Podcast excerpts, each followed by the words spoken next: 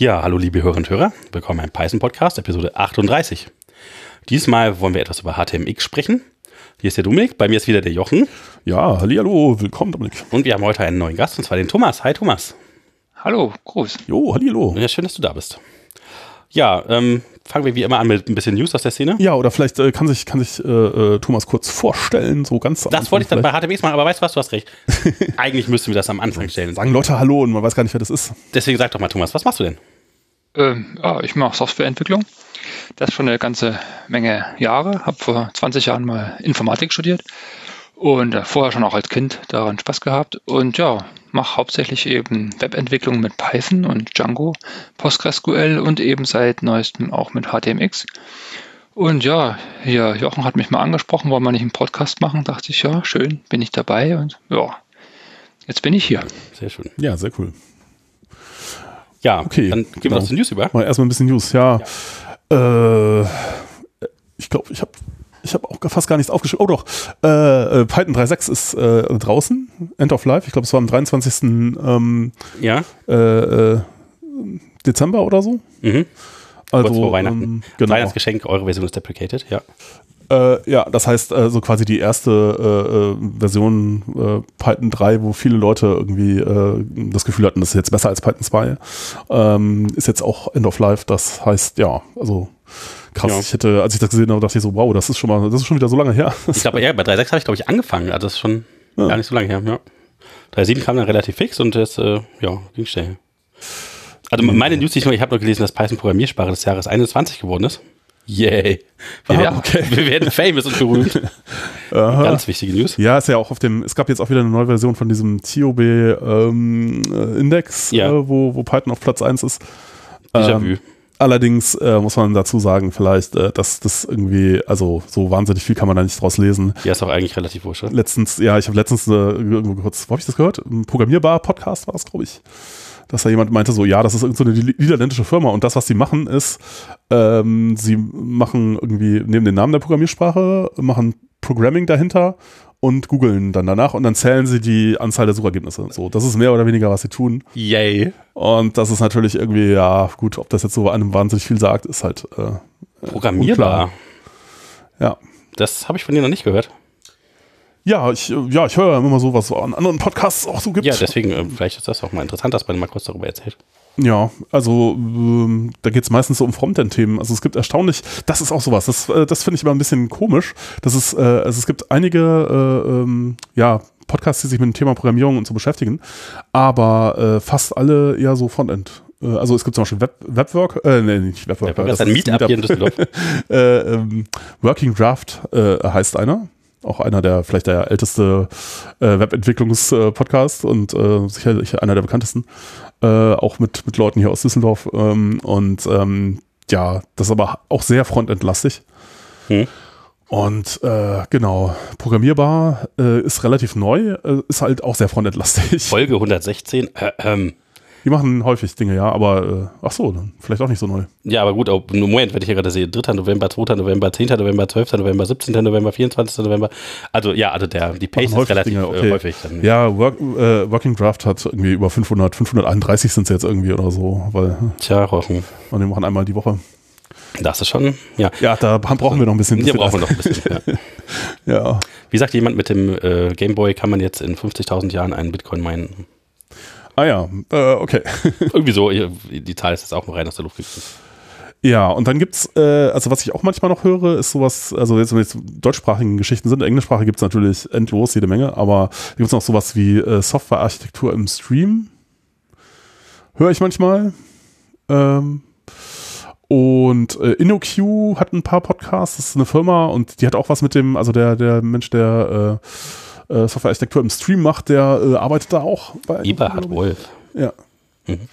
Und da arbeitet auch jemand, also der äh, Stefan Tilkoff äh, arbeitet da auch und der, äh, der ist auch viel äh, in anderen Podcasts unterwegs. Da habe ich auch einen Working Draft zum Beispiel.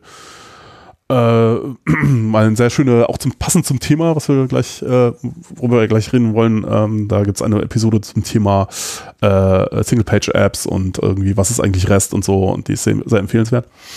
Oh ja, was ähm, eigentlich REST ist, darüber wollen wir auch gleich sprechen. Ja, genau, darüber haben wir auch schon mal, auch schon mal eine Episode gemacht. Ähm, Ja, aber also so in ähm, dem, also so ganz kurz müssen wir es ja gleich wieder erwähnen, weil das ja so ein bisschen heute auch darum geht. Ja, ja, stimmt. Äh, dann gibt's äh, noch, äh, wo wir sind, äh, ist vorne. Das ist eigentlich ein sehr super, super produziertes Ding. Äh, Der Titel so, ist toll. Ja, der Titel ist toll und die Grafiken sind toll und das sieht alles toll aus und die Webseite ist toll. Aber ja, es ist halt auch ein sehr frontendlastiges Ding. Die machen halt auch Streams und ähm, ja. Äh, genau. Und ich meine, das sind so fast. Äh, dann gibt's noch so ein paar KI-Geschichten, die ich höre. Da habe ich die Namen jetzt nicht und die höre ich auch sehr unregelmäßig, weil meistens gefällt mir das gar nicht so gut. Oh, aber das mit dem Übersehen vorne sieht gut aus. KI in der Industrie, glaube ich, ist einer. Das gefällt mir eigentlich ganz gut, da bin ich gespannt. Ja, ansonsten mehr fällt mir jetzt ehrlich gesagt nicht ein, was da auf Deutsch gibt. Hm. Ja, Fällt dir noch was ein, Thomas, dazu? Du hast gar nicht so viel Podcast Nö, meine. Überlegung gerade war bloß, ob es im, im DevOps-Bereich über wie über Kubernetes oder irgend sowas, also im deutschsprachigen Raum noch was gibt. Ne, keine, Aber- keine Ahnung. Ist mir auch nicht, vielleicht gibt's das, aber das ist auch etwas, wo ich gar nicht nachgucken würde oder äh, weil es mich gar nicht so sehr interessiert. Daher, ja, glaube ich, würde ich das auch gar nicht mitbekommen. Ja, der Nico hatte, glaube ich, so ein, zwei Sachen da Ach, der Nico, natürlich, ja, klar. Äh, Äh, gemacht, aber der hat auch schon, glaube ich, schon ein halbes Jahr nicht mehr äh, neue Folgen released. Also weiß ich nicht, ob Ja, es den noch gibt. von dem habe ich letztens gehört, dass er macht er irgendwie so ein Live-Webinar-Ding, Stream, auch eher so Richtung Stream geht das irgendwie. Okay, okay. Aber äh, ja, stimmt, nee, der, der macht natürlich, also Tech-Tiefen, vorher hieß das irgendwie anders. Ähm, ja, der macht auch nicht nur Frontend-Themen, sondern alles Mögliche. Auch so ein bisschen mit Schwerpunkt auf Data Science, aber Mhm. ja. Cool, ja. Ja, ja. Ja, ansonsten weiß ich nicht. Gab es in der Python-Welt irgendwelche äh, Neuigkeiten, irgendwelche interessanten Dinge? Hm. Sonst, War, war jetzt so hm, Jahrespause, ne? ja, Jahreswechsel ist immer ein bisschen ruhiger, ja. Ja, nö. Ansonsten weiß ich da auch nichts mehr. Dann, ja, können wir Ja, eigentlich fast sagen, dann sind wir dieses Mal mit dem Thema erstaunlich früh durch. Jo, und äh, wie wir ja schon angekündigt hatten, angedroht, äh, gibt es nun auch ein bisschen Werbung. Äh, der Sponsor für diese Episode ist NordVPN. Ähm, das ist ein VPN-Anbieter und da könnt ihr einfach auf nordvpn.com slash pythonpodcast gehen und bekommt da 73% Rabatt auf ein Zwei-Jahres-Paket äh, und noch einen Gratis-Monat extra. Und ähm, genau, wenn euch das äh, nicht zusagen sollte, könnt ihr das auch äh, innerhalb von 30 Tagen kündigen, ohne dass euch da Zusatzkosten entstehen. Und äh, ja, könnt ihr euch mal angucken, ist vielleicht ganz nett, manchmal braucht man das ja schon. Also ich war zum Beispiel äh, letztens äh, im Urlaub und ähm, wollte da die Dinge weitergucken, die ich normalerweise so gucke und musste dann feststellen, nee, das geht nicht, weil Streaming-Dienstleister hat festgestellt, man ist woanders, als man normalerweise ist und dann, äh, ja, geht das halt nicht mehr. Und da möchte man dann vielleicht doch eher nur so auf irgendwo äh, VPN aktivieren klicken und dann geht das halt einfach weiter. Und äh, hatte ich nicht, äh, muss ich überlegen, wie ich das nicht vielleicht mal haben möchte, ne, für den Fall. Und ähm, ja, äh, auch wenn ihr einen lokalen Internet-Service-Provider habt, der vielleicht nicht so auf, auf der Höhe ist, was seine Peerings angeht, dann äh, könnt ihr da euch zu einem besseren Interneterlebnis äh, verhelfen, indem ihr ein VPN benutzt. Ähm, ja, genau. Und äh, wenn ihr das mal ausprobieren möchtet, einfach auf nordvpn.com slash pythonpodcast gehen und ähm, ja, ausprobieren. Vielen Dank an NordVPN für die Unterstützung. Und dann geht's direkt in das Thema rein. Ja. HTMX. Ja, Was ist denn das? Oh, das weiß ich auch nicht so genau. Das sind die High-Power-Tools für HTML. So hat es denn der Mensch genannt, der das erfunden hat. Ähm, um einfach ähm, ja, HTML so zu erweitern, wie es der Standard bis jetzt nicht zugelassen hat. Ähm, also, dass man kein JavaScript mehr braucht, um coole responsive Sachen im Web zu bauen. Na doch, JavaScript brauchst du schon. Ja, aber also nicht mehr, du musst das nicht mehr schreiben, so wirklich. Ja. Ja, es wird dann so deklarativ. Das ist eigentlich schon nicht schlecht. Es entwickelt sich ja alles so ein bisschen in die Richtung, spricht also. Ja, also Ähm, vielleicht, vielleicht noch mal ganz kurz, so, was, ah. das, was das so ist. Also worum es da geht. Also ähm, wie machen wir denn normalerweise jetzt Frontend und Backend? Trennen wir das? Wie war das denn früher? Und ähm, ja, warum denn HTMX? Also was ist so die Idee dahinter? Also ich glaube, ähm, früher war es einfach nur so, du hast den Server gefragt und der hat dir dann die Webseite fertig geschickt. Ja. Nein, war ganz früher. Ganz, Also das ganz ist früher. die Frage, die Frage wie früh, früh, früh, früh hättest du es denn gern? Anfang also, der 90er oder so. Also ich würde ja sagen, also das Web ist ja im Grunde ein sehr neues Modell.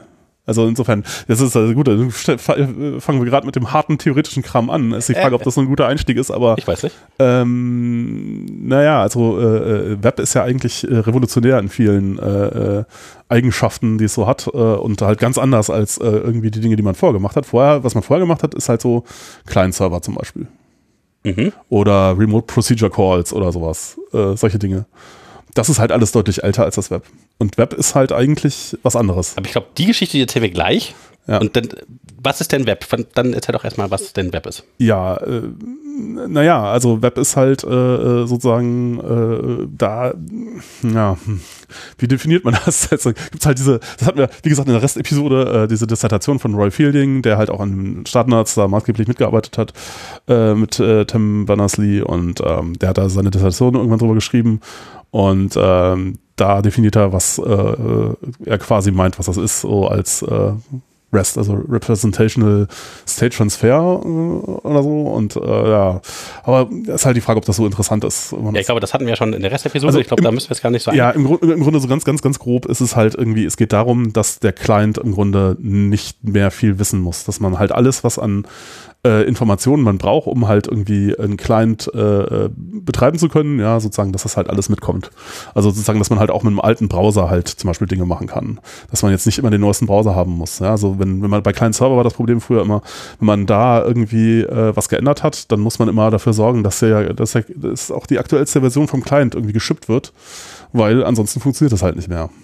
Genau, genau. Und das ist mit Web, äh, also mit REST und Web ist es eigentlich äh, dann insofern besser, als es halt auch mit alten Browsern noch funktioniert. Man muss sich drum, nicht darum kümmern, dass die Leute halt immer äh, den aktuellsten Browser haben und ähm, es sollte eigentlich mit jedem Browser funktionieren und, und so. Und ähm, äh, der Browser muss nicht wissen, was da kommt. Ne? Also wenn ich jetzt zum Beispiel, das ist halt genau eine von diesen Geschichten, die halt jetzt bei diesen ganz modernen Geschichten in Anführungsstrichen, also diese Single-Page-App-mäßigen Teilen, äh, halt wieder so ist wie ganz, ganz früher, nämlich dass halt Jetzt hast du wieder was gesagt, das Single-Page-App-Teil. Und ich glaube, das müssten wir so ein bisschen strukturierter. Denn ich glaube, wir Ja. sind ja gerade schon wieder sehr in der Historie drin. Und Ja, ähm, du hast danach gefragt. Ja, ja, ich habe ja gesagt, wir müssen das auf jeden Fall später auch nochmal erzählen. Also gerade was Client-Server so ist. Aber der, äh, glaube ich, der entscheidende Unterschied, was HTMX das halt macht, äh, diesen modernen Trend, dass man halt eine Single-Page-Application braucht, um Frontend schön darzustellen, ähm, ersetzen kann. Und zwar mit Auslieferung vom Backend, also so Server-Side-Sachen. Aber vielleicht will der äh, Thomas das gerade da, genau da jetzt nochmal einsteigen. Ja, also bei HTMX, es ist sicherlich auf JavaScript basiert, anders kommt man ja in den Browser nicht wirklich rein, ne, um dort irgendwas zu programmieren im Browser. Aber Ziel der Übung ist eigentlich, dass der Endanwender, also der Entwickler, der Entwickler dann kein JavaScript mehr schreibt oder wenig JavaScript. Und da wird HTML erweitert um neue Attribute, sodass man das HTML klassisch verwenden kann, also im, im, wie es eben vor 20 Jahren gemacht wurde. Sprich, äh, vom Server zum Client kommt HTML, gegebenenfalls auch HTML-Schnipsel oder so ähnliches. Und man braucht das jetzt nicht in, in, in ein JSON-Format erstmal konvertier, konvertieren und am, am, am Client wieder aus dem JSON dann irgendwie HTML machen oder DOM-Objekte machen. Das ist eben so ähm, recht revolutionär eigentlich revolutionär so hingegen, weil es halt äh, wie, wie das Wort revolutionär ist, im Endeffekt rückwälzend. Äh, wird zurückgewälzt auf den Status, wo wir eben vom Server zum Client HTML geschickt haben und geht dann da sozusagen einen anderen Weg. Und mir persönlich hat es äh, sehr gut gefallen, dass man da sagt, man hat eben eine übliche HTML-Seite und kann dann kleine Schnipselchen eben interaktiver und, und, und ähnliches gestalten und muss sich dies, das nicht so komplizierte Frameworks ähm, ranziehen wie React oder Vue. Das kann man mit einfachen Mitteln eine ganze Menge erreichen und das fand ich ganz cool, habe es mal ausprobiert in einem kleinen Projekt. Ja, und da bin ich jetzt hier, um ein bisschen davon zu erzählen. Mhm. Ja. Ja, ich finde es auch, ich finde es super spannend. Ich habe, äh, ich ähm, hört ja irgendwie schon seit einiger Zeit davon und äh, genau, also wenn man sich anguckt, äh, was sind die meistgesehenen Talks eben auf sowas wie das ist auch der, glaube ich, der, das ist der Grund, warum wir auf, auf dich Thomas gekommen sind, äh, irgendwie bei DjangoCon EU oder DjangoCon US, das ist halt HTMX, das ist halt ganz heiß äh, irgendwie und ähm, ja, ich, äh, ich kann es auch sehr gut verstehen. Also ich habe irgendwann mal angefangen, mich auch mit diesen äh, äh, sozusagen Frontend-Frameworks so ein bisschen zu beschäftigen. Und für mich war damals der Grund, warum ich das gemacht habe, ähm, dass ich gerne so, äh, ja, also so, so, so ein äh, UI äh, äh, Anmutung gerne hätte wie bei einer nativen äh, Applikation sozusagen. Also, äh, und das hat man ja halt so früher eigentlich bei Webseiten nicht so wirklich gehabt weil, ähm, äh, naja, da geht's, hat man immer Res äh, Request-Response-Cycle irgendwie und das dauert dann halt einfach und man sieht das auf jeden Fall, dass da was passiert und es ist halt nicht so schnell, als wenn man jetzt halt irgendwie eine, eine äh, irgendwie in Anführungsstrichen klassische App hat, die halt irgendwie lokal auf dem Rechner läuft. Und ähm, die, für mich war das halt so das Versprechen dieser äh, quasi Frameworks, dass man das halt auch im Browser so hinkriegen kann, dass man da keine Latenz mehr hat und dass das halt alles super schnell ist und äh, dass sich das anfühlt wie, wie was Natives. Und das hatte mich interessiert und dachte ich, okay, naja gut, na, wenn man das halt so machen muss, dann geht das halt nicht anders und dann muss ich halt dieses komische JavaScript da mitmachen. Okay, und äh, aber wenn ich dafür diese äh, äh, UI-Geschichte äh, kriege, dann ist es das ja vielleicht wert. Weil das ja. ist ja tatsächlich so ein bisschen so eine nervige Geschichte. Und ähm, ja, ich dachte eigentlich immer, der Grund, warum das bei normalen äh, Webanwendungen halt so ein äh, oder Webseiten so ein Problem ist, lag an diesem Request-Response, weil es dauert halt irgendwie, je nachdem, wo ein Server steht, steht halt mal alleine Latenz bei einem Request von, weiß ich nicht, mindestens mal so 50 Millisekunden oder sowas. Mhm. Und ich dachte, das liegt dann halt, das führt dann schon dazu, dass man das irgendwie dann, dass sich das dann langsam anfühlt und ähm, habe dann sogar solche Sachen eingebaut in, äh, in meine ersten Versuche mit so äh, äh diesen, also ich glaube, das erste habe ich tatsächlich React irgendwie am Anfang verwendet und ähm, äh, habe dann immer irgendwie die Daten für so, ich hatte so eine, so eine Liste von, von Dingen, wo ich Pagination hatte und dann habe ich die Daten für die nächsten, immer für die paar Seiten außenrum, immer schon gleich mitgefetcht, damit ich die nicht holen muss, weil ich dachte, wenn ich da auf einen äh, äh, sozusagen Link in Anführungsstrichen klicke und dann müssen Daten geholt werden, dann dauert das ja wieder lange und das will ich ja gar nicht, sondern ich will, dass das sofort da ist. Genau, ja. Ja, und äh, tatsächlich äh, das habe ich jetzt auch, ich habe jetzt auch mit, mit HTMX so ein bisschen rumgespielt oder so und habe ich gemerkt, oh, das ist gar nicht der Punkt, das ist halt schnell genug. Also wenn das 50 Millisekunden dauert, dann reicht das vollkommen aus, dass sich das halt schnell anfühlt. Und ähm, also vielleicht ja dann hast du zu viele Daten dann sonst am Client drin, die der dann handeln muss, oder? Nö, nö, das ist einfach, also meine Vorstellung, dass das halt daran liegt, dass die Langsamkeit von dem Netzrequest kommt, war so nicht ganz korrekt. Okay sondern das liegt eigentlich an dass der, das Interaktivität oder? Ne, das liegt daran, dass das halt das komplette Browserfenster immer ausgetauscht wird. Ja, okay. Das ist halt der, der Punkt und dass der, dass der Browser teilweise auch bei komplizierteren Seiten halt einfach lange braucht, um das wieder komplett neu zu rendern, was er ja tun Ja, aber das ganze Rendern so lange dauert. Also, was ich ganz interessant fand von mhm. dem, was der Thomas gerade gesagt hat, war, mhm. dass er sagte, ähm, man muss das erst in JSON umwandeln von dem alten Zustand, mhm. damit man es wieder zurückdrehen kann. Das heißt, so der Urzustand ist halt ein anderer dann äh, gewesen als JSON. Was, was ich jetzt, muss ich sagen, weil ich bin auch nicht so lange dabei wie ihr, ähm, gar nicht so unintuitiv finde, weil ich zum Beispiel jetzt aus Django Models immer direkt in JSON reinrendere oder so und halt diesen Umweg über die Templates gar nicht so häufig gehen musste. Deswegen ähm, ist das für mich so ein bisschen Ungewöhnung. Also ich finde das Django-Template-System sehr angenehm, weil es halt die ganzen äh, Features von Django zurückholt, die man sonst verliert, wenn man halt JSON macht. Aber ähm, ansonsten ist, hat für mich auch so einen Sinn, wenn man halt irgendwie diese serialisierten Objekte durch die Gegend schicken kann. Und deswegen, also was meintest du denn damit, wenn du sagst, dass wir zurückdrehen? Also was wäre für dich denn so die. Also zurückdrehen, das war also eher so, so zeitlich gemeint. Also dass mhm. man eben es so ähnlich macht, wie man es vor zehn Jahren oder so gemacht hat. Und das ist witzig, wenn man sich mit Leuten unterhält, die eben jetzt vor rund sieben, acht Jahren oder irgendwas Webanwendungen geschrieben haben, hatten die meistens alle eine kleine Hilfsbibliothek, die auf jQuery aufbaut. Und mit der hatten sie damals so HTML-Schnipsel irgendwie in bestimmten, ähm, ja, ab und zu hin und her geschickt. Und alle dachten, oh, das ist dirty irgendwie und das ist nicht schön. Und, und als das Angular dann aufkam, dann dachte man, ah, das ist sauber, weil das ist, weil JSON geht da über die Leitung und deshalb muss das, ist das einfach besser, weil es schön ist und sauber ist. Und aber die, die, die, diese Gleichung, die muss, brauch, hat bei mir ein bisschen gebraucht, um die aus dem Kopf rauszustreichen, dass es eigentlich Käse ist. Also warum soll das JSON jetzt äh, besser sein oder schöner sein oder irgendwas? Also es ist viel pragmatischer, HTML-Schnipsel über die Leitung zu schicken. Ja, und das habe ich bei so einem kleinen oder jetzt zwei kleinen Projekten ausprobiert und funktioniert prima. Und ja, kann bloß sagen, dass es auch eine ganze Menge anderer Leute eben sozusagen auch sehen, die gerade halt Leute, die aus dem eher Backend-Sprachen kommen, die eben Python oder Ruby oder irgendwas anderes programmieren, die haben in dem Bereich eben Spaß dran, weil sie dann in ihrer gewohnten Programmierumgebung bleiben können und brauchen jetzt nicht da ähm, sich diesen großen JavaScript-Stack äh, ähm, anzutun. Sicherlich, das HTMX selber ist auch in JavaScript geschrieben, aber das heißt jetzt ja nicht bloß, dass, das, äh, dass man dann mit JavaScript schreiben muss. Man kann es einfach, weil es rein deklarativ ist. Und das finde ich halt sehr schön. Gibt es ein paar Attribute, mit denen man das HTML erweitern kann und dann kann man eben auch einzelne Bereiche auf so einer Seite äh, austauschen. Man hat also eine große Seite und dann kann man eben drei, vier Bereiche haben und dann kann man in diesen Bereichen Interaktivität schaffen, indem man dort einen Button hat und dann tut sich aber halt auch bloß nur, nur dieser kleine Bereich austauschen.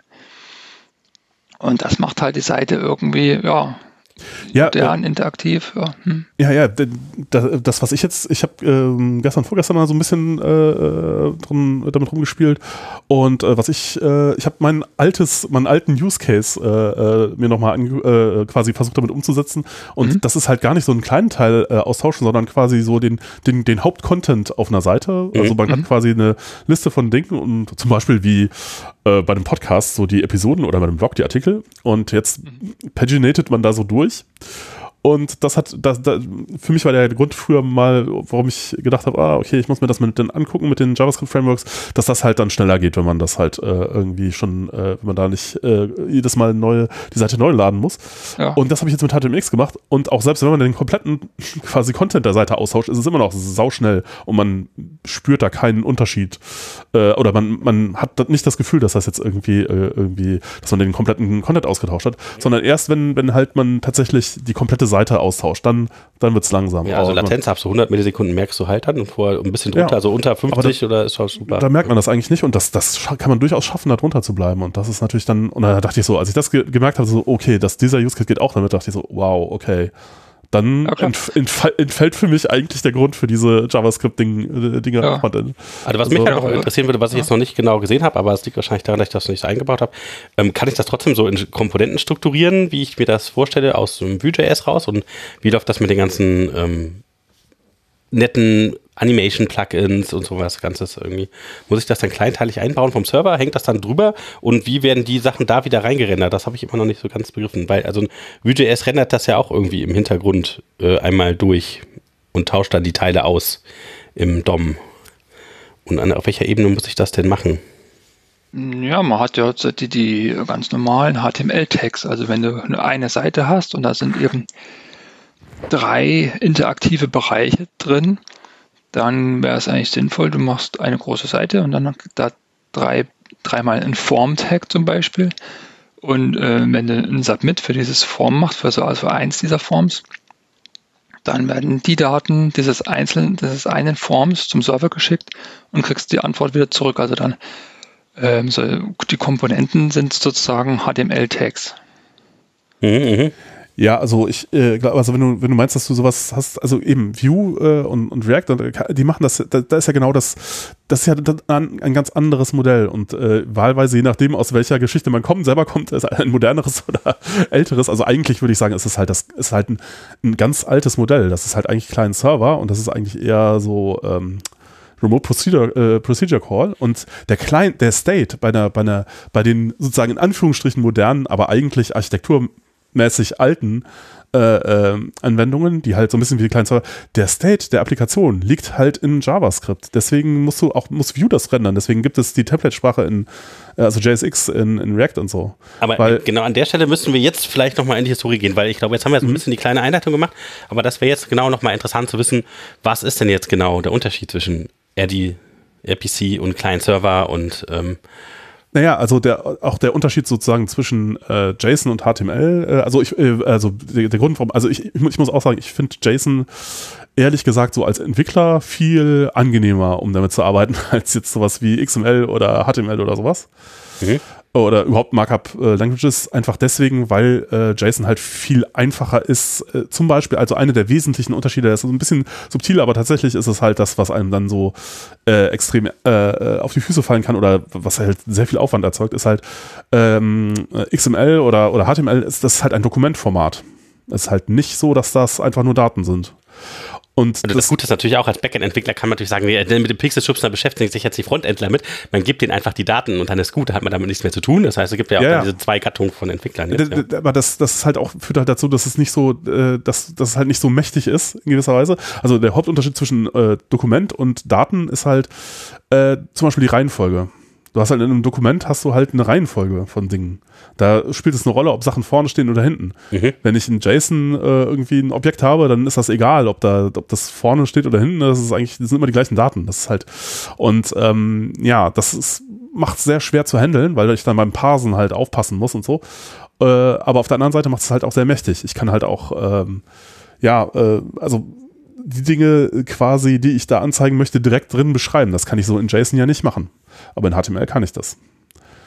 Also in HTML kann ich halt ein Formular hinschreiben, das halt irgendwie äh, einen Kontakt zum Beispiel anzeigt oder halt äh, mir anzeigt, wie ich den ändern kann ohne dass ich dazu sonst irgendwas wissen muss. Ja, genau, also du kannst ja tatsächlich auch den ganzen Datentyp verändern. Ne? Du musst ja jetzt nicht nur irgendwie ja. ein JSON-Objekt durch ein anderes austauschen, sondern du kannst ja was ganz anderes dahinstellen auf einmal. Ne? Das ja. ist also magisch irgendwie. Mhm. Ja, genau. Und bei, oh. bei JSON geht das halt nicht. Da, bei JSON musst du halt wissen, was das ist. Ansonsten äh, funktioniert es nicht. Was mir bei JSON jetzt nicht so gefällt, dass halt die Datentypen sind recht eingeschränkt. Also ähm, ja. ordentliches Time Delta oder irgendwas ja. gibt's nicht. Und da persönlich, bin ich persönlich halt großer Freund von, von Postgres. Das ist enorm, was es da alles gibt in der, in, in der relationalen Datenbank. Mhm. Und da ähm, sind meine Daten eben gespeichert. Da, da kommen die her. Und ja. dann will ich aus, dem aus der SQL-Datenbank irgendwie das beim Client anzeigen. Und da ist es für relativ klar, wenn ich sage, ich mache aus dem SQL, mache ich HTML und das schicke ich zum Browser. Das ist relativ einfach. Also wenn ich da, da erstmal aus dem SQL JSON mache, dann mache und dann mache ich aus dem JSON HTML, ist es einfach ein Schritt mehr. Und da frage ich mich, warum. Ja, und, und äh, äh, es ist halt auch so, dass man dann die ganzen Probleme aus der alten Welt wiederbekommt, nämlich zum Beispiel, was ist, wie, äh, du, also dein, deine Applikation muss jetzt natürlich das JSON verstehen. Und hat jetzt auch Versionen zum Beispiel. Also was ist denn, äh, wenn jetzt kommt das JSON äh, von, von heute sozusagen, das sind aus irgendeinem Backend, aus irgendeiner Datenbank und äh, die Applikation ist aber ein Jahr alt, weil ich halt jetzt, weiß ich nicht, keine Ahnung, äh, ein Browserfenster irgendwie, ich habe einen Rechner irgendwie in die Ecke gelegt, äh, der dann ein Jahr lang gelegen hat, jetzt klappe ich den wieder auf. Und jetzt, was macht die Applikation denn jetzt mit den Daten? Das wird ja, das, wahrscheinlich das haut, nicht funktionieren. Das, wird das, das, das, das, haut nicht hin und das hat ja. man ja auch eigentlich in, in allen von diesen ähm, frontendlastigen Anwendungen, dass dann ab und zu irgendwo so ein Pop-up kommt, äh, bitte Seite neu laden, weil ähm, neue Software-Update oder irgendwas. Und da ist so, so ein Browser-Reload dann sozusagen wie so ein Software-Update. Ja. Genau, das hat man in dem HTMX-Fall eigentlich. Äh, äh ja, das hat man in, in, dem, in dem, in dem Rest-Web äh, irgendwie sozusagen Fall. In dieser Architektur hat man das nicht, weil da gibt es das einfach nicht. Ja. Da, ich meine, kann prinzipiell auch auseinanderlaufen. Also wenn ich jetzt ein Formular einmal erstmal mehr lade, ein HTML-Formular, und dann vergeht wirklich äh, eine Menge, vergeht eben Zeit und es gibt ein Software-Update und dann mache ich bei mir einen, einen, Post von meinen Formulardaten. Kann es prinzipiell ja auch gegen Baum gehen, weil es dann nicht Gut. mehr hinhaut auf Serverseite. Wenn sich, wenn sich tatsächlich an der, an der äh, Datenschema oder so irgendwas geändert hat und ähm, ja. ja. Okay, ja. Äh, aber tatsächlich, ähm, ja, ja gut, okay, insofern. Ja, also ja, wir gehen also einfach mal davon aus, dass man, wenn man Dinge irgendwie jahrelang da liegen lässt, man nicht davon ausgehen sollte, dass die einwandfrei so funktionieren wie am ersten Tag. Das ja, ja, okay, aber, aber, aber du, kriegst das Problem, du kriegst das Problem auch deutlich schneller. Also und du hast halt dieses Problem plötzlich wieder. Du hast das Problem wieder, dass du deine Clients aktuell halten musst. Hm, das hast, hatte, war eigentlich, das sozusagen eine der großen Versprechungen von Webgeschichten, dass man sagt, das musst du nicht mehr machen. Also noch, um nochmal ja. zurückzukommen, also die alte Client-Server-Architektur bedeutet, ich habe eine äh, Hauptanwendung, einen Server, auf dem die ganzen Daten, die ganze Datenbank liegt und die äh, Clients, die selbstgeschriebene Anwendungen sind, die auf anderen Rechnern laufen, ähm, die dann halt mit dem Server kommunizieren, die halt eine bestimmte Version haben. Und wenn ich jetzt irgendwas Neues veröffentliche, dann muss ich dafür sorgen, dass der jeweilige Client sich ein Update herunterlädt, seine Applikation aktualisiert, um wieder mit dem Server ne, reden zu dürfen. Ne, sozusagen der Kern der Applikation ist eben nicht auf dem Server, sondern der Kern der Applikation ist halt auf dem Client. Und vom Server kommen nur Daten. Okay, also der Kern der Applikation bedeutet tatsächlich ähm, ja, okay. Der, der, State der Applikation, okay, die Logik. Jetzt hast du äh, schon wieder State gesagt. Ich glaube, das haben wir auch noch nicht so richtig beschrieben. Was ist denn ein State überhaupt? Also ähm, die Wahrheit vielleicht über das, was gerade ist. ja, also sozusagen die Information, wenn du jetzt eine Liste von Kontakten hast, zum Beispiel irgendwie in, einem, in einer Applikation, wo liegt dieser, diese Liste? Also auch wie, wie hast du die sortiert, welche hast du wieder rausgeschmissen und wer kennt das? Kennt das der Client selber oder kennt das auch oder nur der Server? Genau. Mhm. Und das ist der Unterschied. Ja, quasi bei Client-Server liegt es halt ähm, beim Client. Ja, oder es könnte auch im Server liegen. Also der große Unterschied zu Web ist, ist jetzt sozusagen, okay, jetzt äh, rede ich über Dinge, von denen ich keine Ahnung habe, aber der große Unterschied ist halt, dass das liegt halt in dem äh, HTML selber. Okay, also das, in, das ist halt der große Unterschied zu allem, was früher war. Das ist halt sozusagen dieser revolutionäre Schritt. Mhm. Das hatte man vorher, soweit ich weiß, noch nie gemacht. Und das ist neu in, in, in HTML. Oh. Und mit REST sozusagen. Mhm. Na gut, ich kenne halt auch, auch die, die, die, ähm, ist die Frage, was man will. Ne? Also das, ob man jetzt so eine Seite will, eine Seite, die sich eben super schnell lädt, weil der Nutzer bei Google was danach gesucht hat und dann äh, folgt er dem Link, der ihm angezeigt wird und dann zack will er die Seite da haben und will, will, will die Seite geöffnet haben und sehen. Und da ist halt ganz wichtig, dieses, dass ähm, ja, die, was jetzt Google mit den Web Vitals oder irgendwas so abprüft, dass zack, die, diese First-Time-User-Experience gut ist, zack, die Seite soll sich schnell laden. Ja. Und witzigerweise, witzigerweise gibt es da ein Produkt von dem gleichen äh, äh, Großkonzern, Google, zum Beispiel Gmail. Und wenn ich Gmail äh, starte, sehe ich erstmal einen Wartebalken. Ja, ja, ja. Das geht mir natürlich als Nutzer eigentlich auf den Keks. Also, sehe ich erstmal, wie sich die ganze Anwendung lädt. Und ja. das will ich nicht. Also ich will, im Endeffekt will ich auch gar nicht so eine Native GUI in, im Web haben eigentlich. Ich will zack, dass die Seite da ist. ja, und, ja. Und, und, und, und darum ist die Frage eigentlich, was man will. Sicherlich gibt es Anwendungen, gibt es Anwendungen, die tut man als Anwender eben morgens starten und die tut man abends dann wieder schließen oder so. Ne? Das, da, ja. da macht dann ist dann okay, da ist es okay, also dann, dann kann man will, warten. Ne? Was ich ja. will, ist ein Nutzererlebnis. Also nee. ja, das ist natürlich schon, dass es schnell da ist. Es muss schnell irgendwas passieren, aber ich brauche nicht direkt den, sofort den ganzen Content, sondern ich will da so reingeführt werden, dass, das, dass ich willkommen bin, dass ah. ich eingestimmt werde, auf was da funktioniert. Na, na, gut, aber das ist halt, das liegt halt im Use Case. Kommt halt, denke ich, drauf an, was das für eine Applikation ist, äh, die man da, oder was der Use Case ist. Und ähm, für die allermeisten Web-Use Cases ist es halt wichtiger, dass man quasi von, dass man das auch, äh, dass man zum Beispiel auf Links klicken kann und dann halt auf eine andere Seite kommt und da irgendwas macht. Ja, und genau, das, dass man halt einfach was. Und das geht ja auch ne? mit der, mit dieser, mit diesem Modell, dass dein Client halt irgendwie äh, eine richtige Applikation ist, funktioniert das halt nicht mehr. Da, das bricht halt die Links im Web im Grunde. Weil, wenn du jetzt hinter jedem, wenn hinter jedem Link erstmal irgendwie ein paar Megabyte großes JavaScript-Bundle Bundle liegt, was du laden musst und dann erstmal ein Ladebalken eingezeigt wird und dann ein, ich initialisiere die Applikation, ja, dann macht es keinen Spaß mehr, auf Links zu klicken, ja. Also das, das mit den Links und dass man von einer Seite auf die andere kommt, das funktioniert nur, wenn es halt diese, wenn das, wenn da nicht jedes Mal äh, megabyteweise Zeugs rüberkommt und äh, initialisiert werden muss und nicht irgendwie eine komplexe äh, User, äh, ein komplexes User-Interface hochgefahren wird, sondern wenn es halt was Einfaches ist. Auf der anderen Seite ist natürlich diese Vernetzung auch total interessant und cool. Also ja, ich meine, die, die großen Web-Frameworks, die wie React und Vue, die haben das mhm. ja auch erkannt und jetzt versuchen die ja. serverseitig zu rendern. Ja. Dann gibt es dieses mit Hydration und Dehydration oder äh, ähm, Server-Side Rendering und den ganzen Späße. Moment, äh, was ist Hydration, und, was ist Dehydration, was ist Server-Side Rendering in dem Fall gemeint? Ähm, ja, also du benutzt im Grunde Node.js auf dem Server, um halt äh, dein, also du hast ja meistens dann auch so eine Template-Sprache, so ähnlich wie Django-Templates, bloß halt in JavaScript. Mhm. Also JSX oder weiß nicht, wie das bei Vue heißt, äh, keine Ahnung. Und äh, du kannst das ja jetzt, du kannst es im Browser rendern ja, da, da läuft JavaScript, was seine Templates nimmt und dann halt äh, quasi mit den Daten, die es über JSON oder sonst irgendwie bekommt, halt äh, dann HTML rausrendert. Du kannst das aber auch auf dem Server rendern. Du kannst ja da ja Node.js laufen lassen, dann kannst du auch Templates nehmen und dann halt auch HTML rausrendern. Und das HTML, was du da rausrenderst, kannst du auch einfach so an den Kleinen schicken so, mhm. sodass das Rendering halt nicht bei dir im Browser passiert, sondern auf dem Server. Deswegen Server-Side-Rendering. Und das ist halt dann für kürzere Antwortzeiten. Und äh, ja, ja, also dann fühlt es sich für deinen Browser, ist es dann so wie eine klassische, äh, wie so eine Django-Webseite oder so. Und äh, dann aber schiebt der, schiebt der Server dir ja doch dann doch irgendwie so ein JavaScript-Bundle dahin und dann wird das ersetzt. Und ich weiß nicht, ehrlich gesagt, ich weiß jetzt auch nicht genau, wie das funktioniert mit dem Hydration oder so. Also aber, genau, an, aber was ist jetzt Hydration? Also das, ähm ich nehme mal an, dass das ist irgendwie so äh, äh sozusagen, äh, dass die die, dieser, dieser reine, das HTML, was du gekriegt hast, ist quasi in Anführungszeichen irgendwie trocken äh, und äh, weil es halt so statisch ist und ich nehme mal an, dass sie mit Hydration meinen, du schickst halt den Bundle dahin und wenn das Bundle da ist, dann sagst du, okay, jetzt gib mir die Daten per JSON und dann rendert es das halt auf dem Client selber. Also das ist das, was halt bei, zum Beispiel bei Vue.js in so Komponenten passiert, wenn da bestimmte Teile äh, im DOM getauscht werden, so HTML-Schnipsel von Antworten vom Server dann auch. Nee. Nee, nee, das nee. muss man bloß, das ist, das ist bloß on top sozusagen. Also das ist bloß, wenn du es optimieren willst. Also das ist bloß für den Fall, wenn du feststellst, meine Vue-Anwendung, die ist eben jetzt nicht so schnell für den äh, First-Time-User, mhm. dann kannst du dieses Hydration, Dehydration einsetzen, um die, diesen ersten Seitenaufruf äh, zu beschleunigen. Ja, und sozusagen als, als Browser, wenn du auf so eine Seite mit, also wenn du jetzt zum Beispiel Nux nimmst bei Vue und machst da Server-Side Rendering, dann dein Browser kriegt einfach nur HTML und zeigt das an, wie bei jeder anderen Seite auch. Mhm.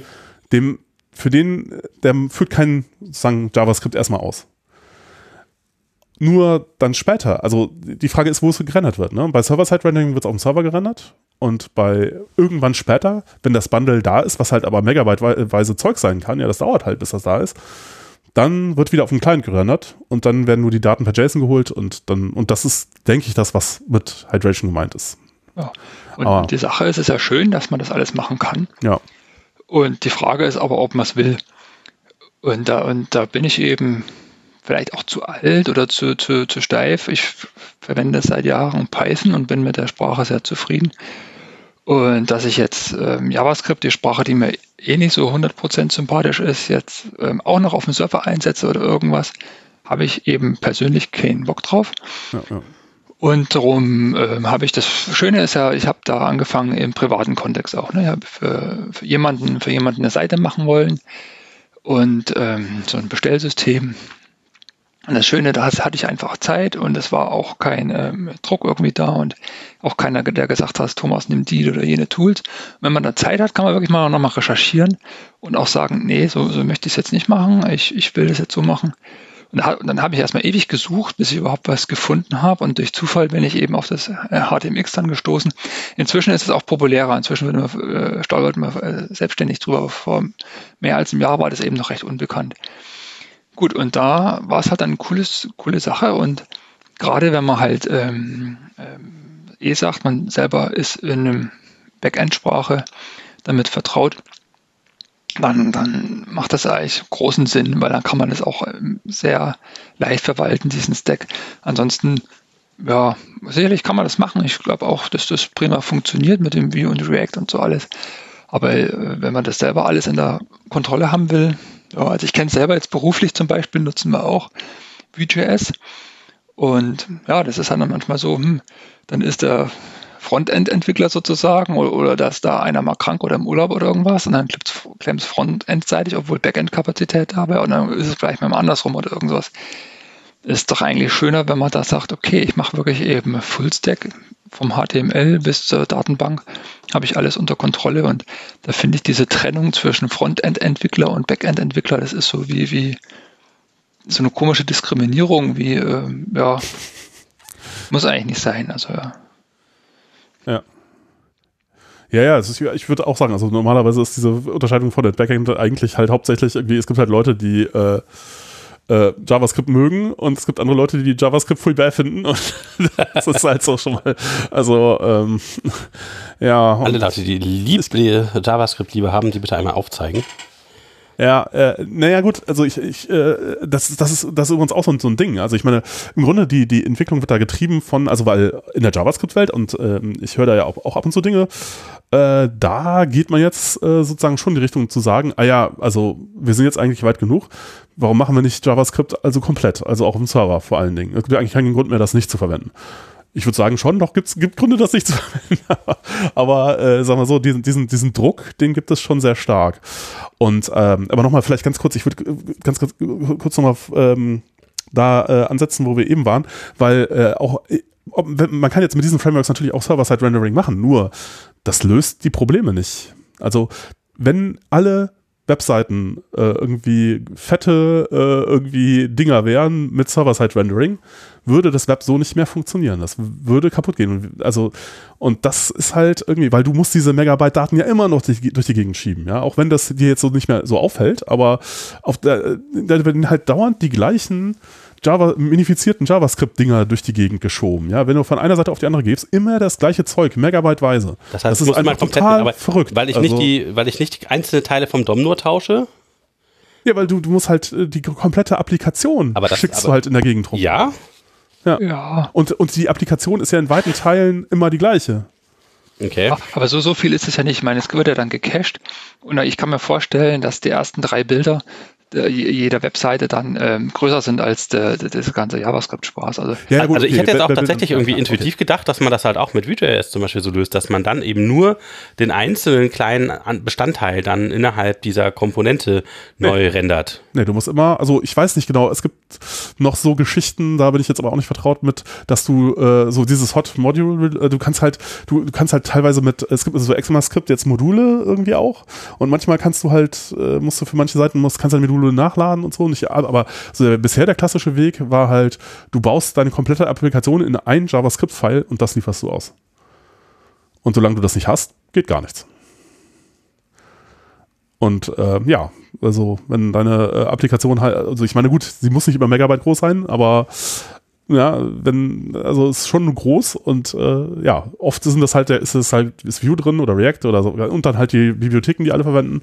Und das Zeug wird halt bei jedem, wenn du auf eine andere Seite gehst, wird das halt immer mit übermittelt.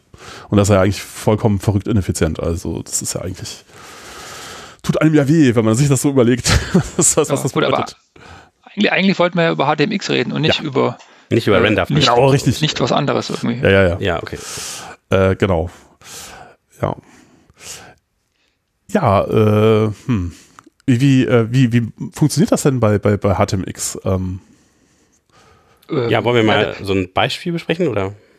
Ja, also wir können mal ein Beispiel besprechen. Also ähm, am besten, man gibt dann selber mal HTMX einfach in seine bevorzugte Suchmaschine ein und dann kommt man auf die Seite und da gibt es auch ein paar Beispiele oben in der Kopfleiste ist es zu sehen, ein paar Examples. Und ein Beispiel ist zum Beispiel ähm, Click to Edit. Das glaube ich mit das erste. Hat man erstmal so eine ganz normale HTML-Seite und da unten ist so ein kleiner Block und da steht ähm, irgendwie Click to Edit und in diesem Block sieht man irgendwie Name, sag ich mal, äh, Peter oder irgendwas oder irgendein Name, Vorname, sogar ein ganz einfaches ähm, Nutzer, äh, äh, Nutzerdaten irgendwie. Da kann man hinklicken und wenn man hinklickt, dann ähm, tut sich dieser kleine Bereich aktualisieren und man hat ein HTML-Formular. Dann kann man dieses HTML-Formular eben befüllen und sagen Speichern. Und mit dem Speichern, schwupp, ändert sich wieder dieser kleine Block und der ist sozusagen wieder, wieder Read-Only, wie er am Anfang war, bloß mit den aktualisierten Daten.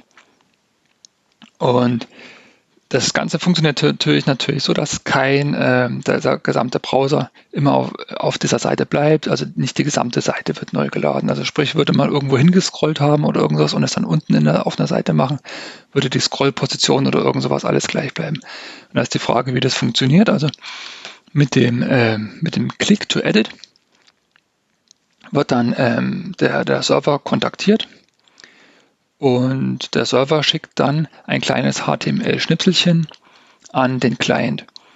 Und entsprechend der Angabe in dem HTML und das HTMX erweitert im Endeffekt das HTML bloß um ganz einfache neue Attribute. Anhand dieser Attribute stellt eben diese Library fest, aha, das soll hier eingefügt werden. Gibt es verschiedene Swap-Methoden, da kann man sagen, inner HTML soll ausgetauscht werden, also das in dem Tag oder outer HTML, sprich das, das Tag selber soll auch mit ersetzt werden. Na gut. Und dann kriegt man eben dieses HTML-Schnipselchen vom Server und ähm, das wird dann durch HTMX dann dort eingebaut. Und dann hat man das Formular, kann es befüllen und am Endeffekt passiert der gleiche Spaß wieder. Also ich kann das äh, als Nutzer dann ausfüllen. Und wenn ich auf Speichern klicke, dann wird eben auch nur dieses kleine, äh, dieser kleine Bereich zum Server hingeschickt und man erhält wieder ein HTML-Schnipselchen, der dort an dieser Stelle eingebaut wird. Und das Schöne für den Anwender ist, dass es halt ähm, super simpel ist. Man muss dann bloß mit ähm, ganz wenigen Attributen sagen, hier, tausch mir bitte dieses oder jene aus und dann hat man das Ganze schon. Also man muss sich da nicht mit JavaScript beschäftigen oder so. Und ja, ja das ist sozusagen diese, diese Grundidee der Bibliothek, dass man HTML-Schnipsel über die Leitung schickt und das deklarativ im, im HTML verfügbar macht. Ja, sehr spannend. Ne? Das macht auch solche Sachen wie möglich, dass man dann, ähm, also das ist auch ein weiteres Beispiel zum Beispiel auf der Seite, dass man Infinite Scroll machen kann, dass er dann in diesem HX-Web-Attribut einfach After End sagt und dann wird das einfach angehängt. Dann das, was man ja, das ist auch ein schönes Beispiel, so. ja. Hm. ja. Also da kriegt man eigentlich den, den, besten Eindruck, wenn man einfach mal diese die Beispiele, Beispiele durchgeht. Mal durchgeht. Genau, ja. das, ist, äh, das ist schon super. Ja, also ich im, im Grunde, also ich, ich, eigentlich ist die Idee, also mich wundert, dass das, äh, äh dass das nicht schon viel früher passiert ist, ehrlich ja, gesagt. Mir geht es genauso. Ich dachte, man, das ist ja genau, von dem ich eigentlich geträumt habe, gerade ja. vor Jahren, als ich mit jQuery da so, sagen wir das so selber irgendwie was gelöst, irgendwie. Und das ist eigentlich die Idee dieses Deklarativen auch. Also das ist eben, ja, ja. das HTML ist da sehr schön, diese Beschreibungssprache. Sicherlich ist keine Programmiersprache, eine Beschreibungssprache. Aber im Endeffekt äh, geht ja vieles hin in das Deklarative. Also man will ja einfach bloß sagen, das soll so und so sein und dann kümmert sich irgendein anderer Prozess dann darum, dass das dann auch umgesetzt wird und so. Und das macht es im Endeffekt dann einfacher. Ja. Ja, und im Grunde behandelt es äh, eigentlich, macht es genau das Gleiche, was man einem Browser auf einer Webseite tut, nur halt nicht jetzt, dass man zum Beispiel, wenn man einen Browser halt auf einer Webseite ist, kann man ja immer nur das komplette HTML Element ersetzen. Und jetzt hat man sozusagen per JavaScript in HTMX halt die Dinge, die man nur auf dem einen großen Ding machen kann, kann man jetzt auf allen kleinen Elementen halt auch machen. Ne? Man kann das halt irgendwie durch was anderes ersetzen. Man kann, äh, also es ist normalerweise im Browser lösen halt nur zwei äh, äh, Events, äh, lösen halt irgendwie ein Request, Requests aus. Das eine ist halt Anchor, mhm. Anchor Tag ja. und das andere ist halt äh, irgendwie Submit, also oder Form. Und mhm. äh, es gibt nur Get und Post aber ja. es gibt ja noch viel mehr HTTP-Verben. Es gibt ja noch die Lead-Put-Patch. Und äh, das habe ich mich auch früher gefragt. Also, also gab es auch so bei Django REST Framework ja irgendwie mal diese Browsable API. Und dann wollte ich halt mal so, äh, da drin konnte man ja, kann man ja auch Dinge hinzufügen und so. Ich so, okay, und jetzt muss ich noch Put testen und so, hm, komisch, Put geht irgendwie nicht. Wieso geht denn Put nicht? Und das war mir auch gar nicht klar, dass halt Browser äh, können halt kein Put irgendwie an, an Server schicken, sondern das muss man halt mit JavaScript machen, weil es geht einfach nicht. Und ja. äh, es gibt ja eigentlich gar keinen Grund, warum das jetzt nicht weiter standardisiert wurde. Und HTMX ersetzt sozusagen das, was da noch fehlt, durch JavaScript. Und das ist eigentlich eine sau, sau coole Idee. Und, ja, also ich, ja. Das, bei mir hat es auch relativ schnell Klick gemacht, nachdem ich das, die ersten Beispiele da mir angeschaut habe. Und es ist äh, enorm, wie, wie da auch das Interesse daran wächst. Mhm. Also zum Beispiel im Django, was ich jetzt hier eben einsetze für die serverseitig, kann man ja auch auf einer HTML-Seite mehrere äh, Formulare dann reintun und mit Präfixen das dann auswerten und so weiter. Und es war auch, äh, wenn ich mich da zurückerinnere, rechter Krampf irgendwie immer. Und hier ist es einfach äh, entkoppelt. Ich kann ja auch auf einer Seite drei Formulare haben und die submitten sich eben einzeln individuell. Da brauche ich da nicht ähm, ein großes Formular machen mit drei Unterbereichen oder so. Das macht es auch serverseitig deutlich einfacher, das zu handeln. Ja. Naja, und es ist jetzt äh, äh, tatsächlich auch nicht nur, also äh, HTMX vielleicht zu der, zu der Geschichte, dass ähm, äh, der, der Autor hatte vorher eine Bibliothek geschrieben als jQuery-Plugin. Äh, das nennt sich irgendwie Intercooler.js. Ja. Daher, das hat auch mit jQuery relativ viel zu tun. Ähm, äh, und das war halt dann quasi auch halt, äh, HTMX ist jetzt sogar der Nachfolger davon, der dann halt ohne jQuery auskommt und diesen ganzen Kram nicht mehr macht. Ähm, und äh, was ich auch, äh, äh, was, wo ich auch denke, das ist äh, halt ein sehr allge äh, also ein breiter Trend. Das ist, macht es auch so interessant, weil es ist halt nicht nur diese eine Geschichte, es ist nicht nur HTMX, sondern äh, diesen Ansatz verfolgen ganz viele Projekte in ganz vielen unterschiedlichen Sprachen. Ne? Und ähm, ja. ich weiß nicht, in welchem Talk das war, ob das der von der Django US war oder, oder nee, es war auch, glaube ich, mit Talk Python to Me ähm, Interview ähm, mit, mit, dem, mit dem Entwickler von, von äh, HTMX. Äh, ähm, meinte, sagte er einen Satz, den ich von unterschiedlichen Leuten aus unterschiedlichen Communities schon ganz oft gehört habe habe. Äh, den den habe ich auch schon gehört von, von Chris McCord von, von äh, Phoenix Live View in der Elixir äh, und ich habe den auch noch mal woanders gehört. Und zwar der Satz ist, ja, äh, ja, also ehrlich gesagt, dafür, dass ich kein JavaScript schreiben wollte, habe ich jetzt ganz schön viel JavaScript geschrieben. und, ja, klar, das, klar. Äh, und das sagen, äh, und also das ist halt dieses Thema. Also ganz viele Backend-Leute, die eigentlich nie JavaScript schreiben wollten, schreiben, haben jetzt dann doch viel JavaScript geschrieben, um das loszuwerden. Und ähm, äh, wenn das viele Leute machen und äh, quasi zu einem ähnlichen Ergebnis kommen und das tatsächlich funktioniert, dann wird das wahrscheinlich auch so bleiben. Und das sieht danach aus, als hätte man da was gefunden, was tatsächlich gut funktioniert. Und das macht es natürlich auch interessant. Also wenn das jetzt nur eine Geschichte wäre, aber ich äh, weiß nicht, ob mir jetzt die ganzen Namen einfallen, aber in der ähm, Ruby on Rails Welt, also wobei HTMX wird ja auch viel mit Ruby on Rails zusammen verwendet, gibt es halt noch Hotwire also ist auch Akronym für HTML over the wire und äh, Turbolinks, äh, wo halt dann quasi schon die da äh, die Seite hinter dem Link gefetcht wird, sodass wenn man auf den Link draufklickt, das halt dann äh, äh, direkt da ist. Äh, dann gibt's ähm, äh, eben bei, bei Elixir, äh, in der Elixir-Welt, Phoenix gibt's Live View, wo auch HTML-Snippets halt über ein Websocket geschickt werden. Dann gibt's das in, ähm, in PHP, da heißt das irgendwie Livewire in Laravel. Äh, und ähm, äh, ja, ich, ich weiß es gar nicht, da gibt's äh, also auf jeden Fall in vielen unterschiedlichen Communities machen Leute jetzt gerade sowas. Und ähm, ja, das scheint irgendwie ein sehr, sehr breiter Trend zu sein, ja.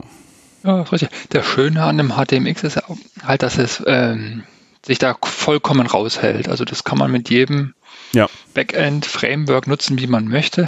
Und die anderen, die sind halt ähm, oft Backend-spezifisch, also ja. bei Ruby und Rails. Das ist Hotwire.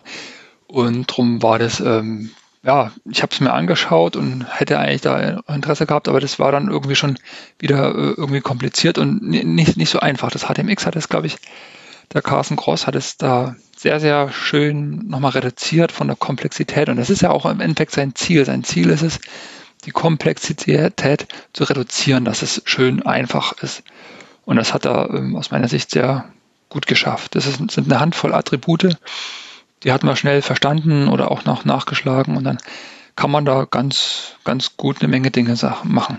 Man muss natürlich erstmal umdenken, überhaupt erstmal reinzukommen, aber äh, wenn man es, das macht Spaß. Also das ja, kann ich nur empfehlen. Ja. Mhm. Ähm, es gibt auch eine äh, jetzt von, von Adam Johnson, der hat irgendwie ein Ding geschrieben, ähm, äh, Django HTMX. Das ist äh, eben als Integration jetzt auch in, in, Django als Framework, aber das macht auch fast nichts. Das macht ganz wenig. Das macht nur äh, äh, sozusagen, es ist eine Middleware dabei, die an den Request halt ein Attribut dran, äh, äh dran bappt. Ich weiß nicht, ob ist HTMX oder sowas, wo man dann einfach nachgucken kann, weil man muss auf der Serverseite halt unterscheiden können, war das jetzt ein Request, der von HTMX gekommen ist oder nicht. Und dann, je nachdem, ja rendert man eben die komplette. Das ist auch sowas. Äh, wenn, wenn ein Browser kein JavaScript kann, ne, ist es gar kein Problem. Das funktioniert einfach so weiter. Weil äh, auf der Serverseite rendert man halt, äh, wenn man sieht, okay, es war kein HTMX-Request, dann rendert man einfach die komplette Seite raus. Ist gar kein Problem. Und wenn es ein HTMX-Request war, gut, dann rendert man halt nur das Fragment raus, das halt ersetzt werden muss. Und das heißt, es funktioniert in beiden Fällen und äh, irgendwie, man hat halt diese Windelware dann, um halt da quasi sich nicht selber überlegen zu müssen, wie man jetzt erkennt, ob das jetzt ein HTMX-Request war oder nicht. Und dann hat das Ding auch noch so äh, Teile drin für, ähm, damit diese Fehler-Views äh, äh, halt äh, ordentlich funktionieren. Also wenn halt ein Fragment nicht ordentlich gerendert wird, dann ist, wenn man sonst nichts macht, ignoriert, also wenn dann, wenn da zum Beispiel ein 400 zurückkommt auf einen HTMX-Request, hm, ja. dann, dann sieht man nichts, weil HTMX äh, schmeißt einfach die Antwort dann weg. Und ähm, ja. vielleicht will man die Standard äh, Django-Fehlermeldung aber haben mit einem Stacktrace oder so. Und äh, okay, genau, dafür ja. ist halt auch noch äh, so ein bisschen, das ist, glaube ich, eine HTMX-Extension in JavaScript, äh, die in Django HTMX drin ist, die dann halt dafür sorgt, dass man eben die normale Django-Fehlerseite sieht, wenn man, äh, auch wenn ein HTMX-Request halt serverseitig schiefgegangen ist. Genau, also ich habe es mir auch angeschaut, die Bibliothek, aber das gleiche festgestellt wie du, es ist relativ wenig eigentlich drin und es ist auch wenig notwendig und darum nutze ich es ja auch, auch gar nicht, weil ich habe mir für mich dann nochmal überlegt, wie willst du deine Anwendung gestalten. Also zum einen unterstütze ich nicht ähm, JavaScript-lose Browser, also JavaScript ist für, für meine Seite jetzt notwendig, also da äh, ist schon im 21. Jahrhundert. Mhm. Und aber das ist dann äh, so, dass ich die URLs trenne. Also es gibt äh, den ersten Seitenaufruf und der erste Seitenaufruf bringt eben eine, eine ganz normale HTML-Seite mit einem HTML-Tag, Head-Tag, Body-Tag und HTML wieder zu. Und dann, ab dann werden eigentlich ähm, meistens Schnipsel ausgetauscht und die URLs, ähm, wo ich eben einen Schnipsel bekommen will, die liefern immer einen Schnipsel zurück und die werden immer über HTMX aufgerufen, sodass so, ja. ich diese Fallunterscheidung serverseitig gar nicht habe, von wegen, ähm, ist das jetzt ein HTMX-Request oder nicht. Es ja. gibt, glaube ich, auch ähm, für sowas ähm, von Django Forms, irgendwie Django Forms Dynamic oder sowas, dass man da quasi Django Forms nutzen kann, direkt als HTMX-Forms.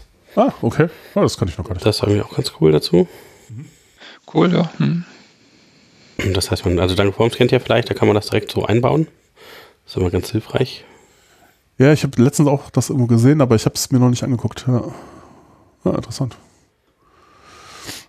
Ja. Ja, jetzt haben wir, also wir haben so ein bisschen jetzt, glaube ich, äh, über äh, die Syntax gesprochen, über das Beispiel und das, was alles schon gibt.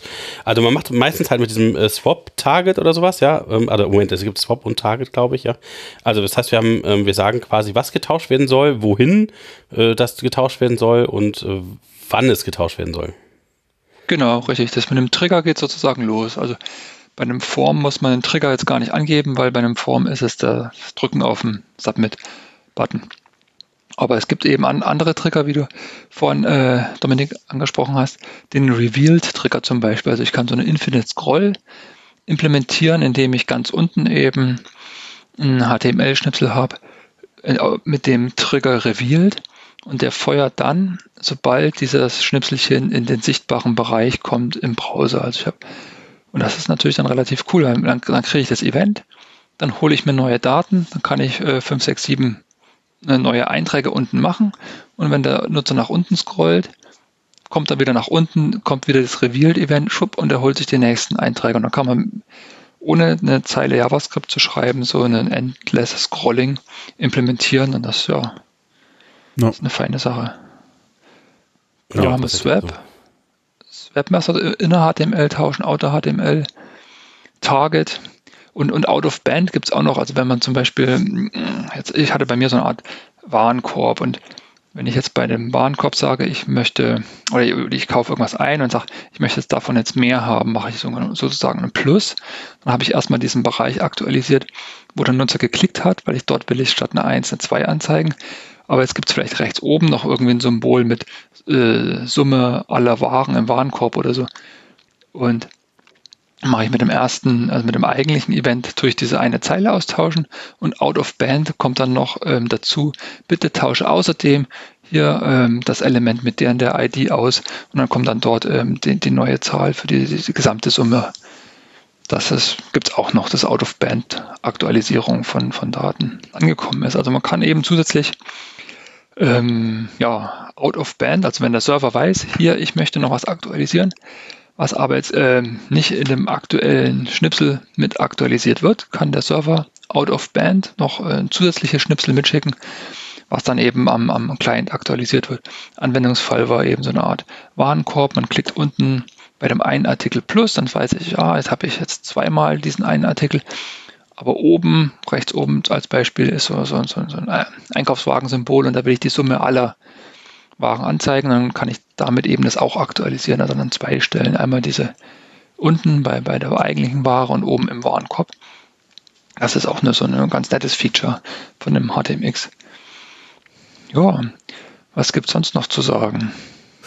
ähm, ja, auch solche Sachen, dass man, da fand ich auch äh, nett, äh, sagen kann, äh, okay, ähm, lad mal dieses Element alle zwei Sekunden nach. Das ist halt auch so ein äh, ähm, Anwendungsfall für Outer-HTML. Da könnte man sich auch fragen, wozu braucht man eigentlich Outer und Inner? Weil ähm, wenn man das komplette Element ersetzt, dann wird halt auch, werden halt auch die HTMX-Attribute mit ersetzt. Und man kann zum Beispiel äh, dann von der Serverseite her steuern, äh, wie lange irgendwas dann, also man könnte zum Beispiel, man hat irgendwie einen News-Ticker oder sowas und sagt halt, alle zwei Sekunden wird halt, da wird halt, äh, werden da neue Daten geladen. Und dann kann man von der Serverseite aber sagen, wenn man das komplette Element austauscht, okay, man nimmt diesen Trigger raus, irgendwann nach zehn Minuten oder so, und dann werden halt keine neuen, äh, werden, wird halt nicht mehr gepollt quasi. Äh, und dafür ja. muss man dann komplette, das komplette Element ersetzen. Ne? Dann braucht man halt Auto-HTML. Ja, also ja. genau, solche Sachen kann man auch sehr einfach machen. Ja, hm, äh, was gibt's noch? Äh, ja, genau, überhaupt diese, diese, diese Geschichten, wenn vom Server Sachen kommen, da, äh, da weiß ich auch noch nicht so genau, wie das dann. Gibt's äh, Support für WebSockets oder, oder solche Sachen irgendwie? Ja, ja, WebSocket Support gibt's, habe ich aber selber jetzt noch nicht ausprobiert.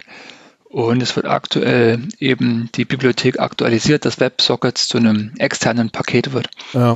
Dass man also das gar nicht mehr per Default drin hat, sondern dann sich selber nachladen muss. Das, das, ich persönlich finde es gut, das hält die Bibliothek klein. Ja, ich glaub, die meisten Leute brauchen das halt nicht, denke ich mal. Genau, und dann kann man es auch auslagern. Ja, ja ich, ich glaube, ähm, Server-Send Events äh, für Support dafür ist auch irgendwie drin. Äh, da dachte ich auch so, habe ich, hab ich jetzt, habe ich irgendwann letztens nochmal geguckt, was das denn wirklich ist, weil das habe ich nie so, das ist zwar schon uralt und gibt es total lang, aber ähm, ich wusste nie so richtig, was das ist. Aber ja, es ist halt auch eigentlich nichts Besonderes. Es ist halt, und vor allen Dingen, es belegt halt auf dem Server auch, man muss halt eine Verbindung offen halten. Nur äh, dass man halt vom Client aus nichts zurückschicken kann, sondern es ist halt eine Verbindung, die immer offen bleibt, wo man vom Server halt irgendwie Daten an den Client schicken kann. Äh, hm. Aber äh, ja, also es, äh, mit Django geht das nicht, nicht gut. aber, aber, man muss halt dafür Django Channels halt verwenden. Ja, genau. Ähm, ja. Eine Sache fällt mir noch ein zum mehr so einem allgemeinen Sache. Viele sind ja Freund dieser JSON APIs, weil sie sich dann denken, ah super, dann habe ich ja eine API und damit kann ich zum einen ein Web-Frontend machen und zum anderen kann ich da eine API an, anbieten für eine Maschine-Maschine-Kommunikation. Also, und das ist aus meiner Sicht äh, Blödsinn. Weil, weil man da zwei ganz verschiedene Anwendungsfälle zusammenwürfelt. Also in, in der, bei einer GUI, da will ich super agil sein, die will ich täglich aktualisieren können, da will ich täglich deployen können und da sollen sich auch täglich kleine Änderungen ergeben können weil das den Nutzer in der Regel nicht stört, wenn es so ein kleines bisschen irgendwie anders ist und ein kleines bisschen verbessert wird, kontinuierlich. Will ich aber eine Maschine zu Maschine-Kommunikation haben, ist sowas wie A-B-Testing vollkommener Schwachsinn. Natürlich, ich werde ja nicht eine, eine Maschine sagen, ha, du kriegst die API und die, der andere Client kriegt die, die, diese APIs und diese Daten. Das ist ja vollkommen konträre, ganz verschiedene Anwendungsfälle. Und drum, das war bei mir anfangs bei Angular, wo ich dachte, oh cool, eine API und da kann ich dann GUI entwickeln und außerdem eben da eine maschinelle Zugriff auf diese Seite haben. Aber es sind eben zwei ganz getrennte Dinge, die auch ganz getrennt behandelt werden sollten. Und da, ähm, da könnte man ja dann auch dann sagen, na gut, wenn ich Maschine-Maschine-Kommunikation machen will, könnte man ja sowas wie gRPC einsetzen, was dann im Endeffekt auch mehr Datentypen unterstützt und also, insgesamt optimaler ist. Jetzt sind wir wieder, wir haben noch nicht genau RPC erklärt und jetzt kommst du mit gRPC an. Das muss du natürlich kurz erklären, was das ist. Das gRPC ist eine Technologie von Google und das ist ein binäres ähm, RPC, also Remote Procedure Call ähm, Methode und das ist sehr effizient und schnell ist auch äh, Schema-basiert, also du hast, äh, musst, musst klar, der Server sagt klar, was für Daten er austauscht. Und das wird ähm, ja, im Kubernetes-Bereich oder so ähnlich dann auch stark verwendet. Aber halt bei den Webentwicklern ist gRPC noch nicht angekommen. Und das wird wahrscheinlich auch noch ein bisschen dauern, bis das ähm, ähm, da bekannt und verstanden wird, um was es da eigentlich geht. Mhm.